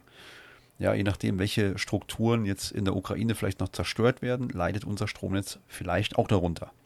Experten sagen aktuell, wir haben eigentlich kein, äh, keine Blackouts zu befürchten, also großflächige Stromausfälle, die über einen langen Zeitraum sind. Aber komischerweise sagt unser Herr Habeck ja sowas wie, ja, wir müssen dann gezielt Energie abschalten an gewissen Stellen, gerade im Gasbereich oder so.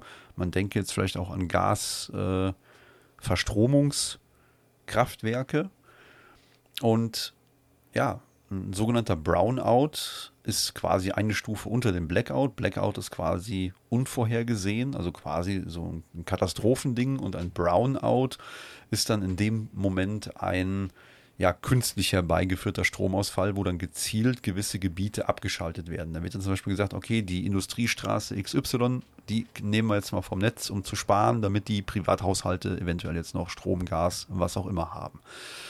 Ja, ist es zu befürchten, wie Alex Fund schon klar sagte, ja, eigentlich jederzeit, weil immer irgendwas passieren kann. Es, Sonnenstürme zum Beispiel. Ja. Da können, wie heißen die Dinge, Transformatoren könnten zum Beispiel kaputt gehen, bis die äh, neu aufgebaut sind oder, oder äh, ersetzt wurden.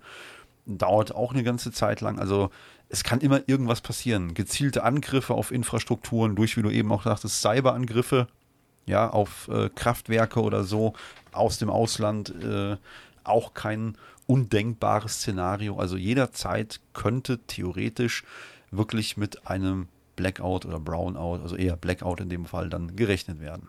Durch halt ja, künstlich herbeigeführte Sachen oder halt Naturkatastrophen.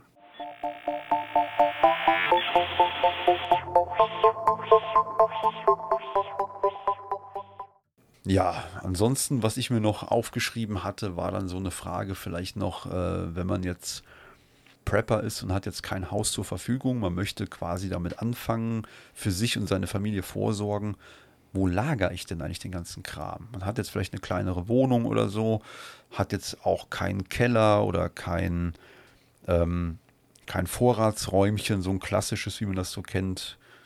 Frage ich dich jetzt mal, Alex, wo, wo packst du denn zum Beispiel so Kram hin? Ja, ich, ich habe tatsächlich so ein paar versteckte Vorratsräume. Mehr oder minder sind Dachschrägen, mhm. die untere Hälfte. Und äh, da kann man viel unterbringen. Ja, bei meinem Vater lagert einiges. Ja, das. Ja. Und ich habe natürlich auch nicht so wahnsinnig viel. Ich meine, ich bin alleine, ich brauche nur für mich und meinen Sohn was. Das war's dann. Ja. Also ich muss jetzt nicht äh, äh, pro Tag wie du acht Liter Wasser bevorraten. Mir reichen zwei. Den Hund nicht vergessen, ganz wichtig. Ja, also zehn Liter Wasser. Richtig. Ja. Ja. Mhm.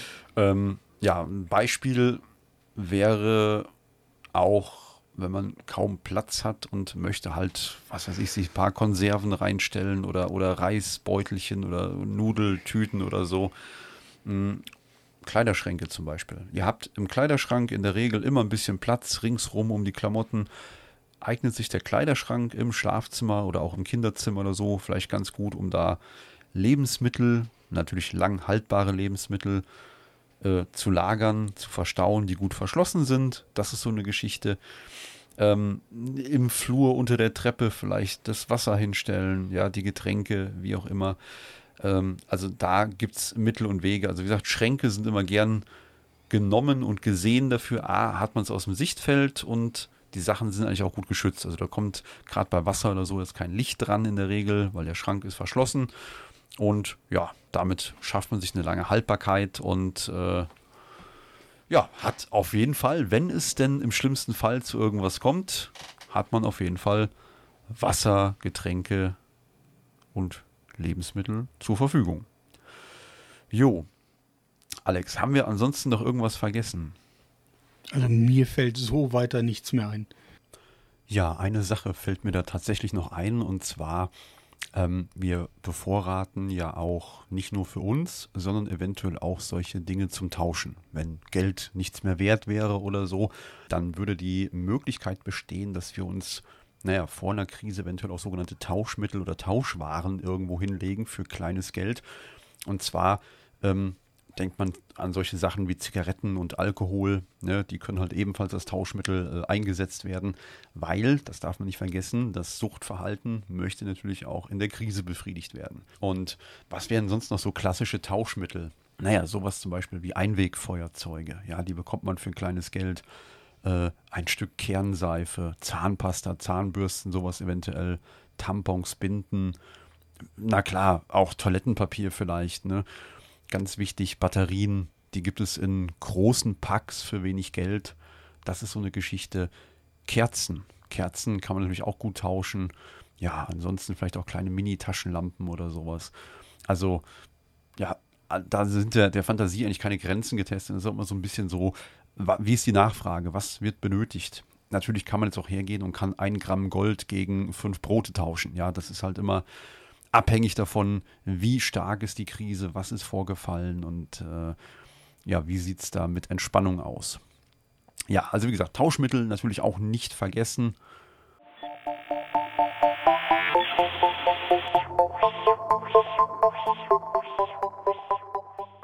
Also ich denke, wir haben das Thema Prepping jetzt ordentlich abgegrast. Eventuell machen wir auch nochmal eine Sonderfolge dazu, gerade vielleicht speziell was Funk angeht. Das ist vielleicht dann eher so ein bisschen mein Milieu, wo ich mich ganz gern mit beschäftige. Ähm, ja, speziell zu Waffen, okay, da haben wir heute auch viel gehört. Das ist dann eher so Alex Geschichte, wo er sich besser mit auskennt. Medikamente, ich weiß nicht, ob wir das eben schon gesagt haben.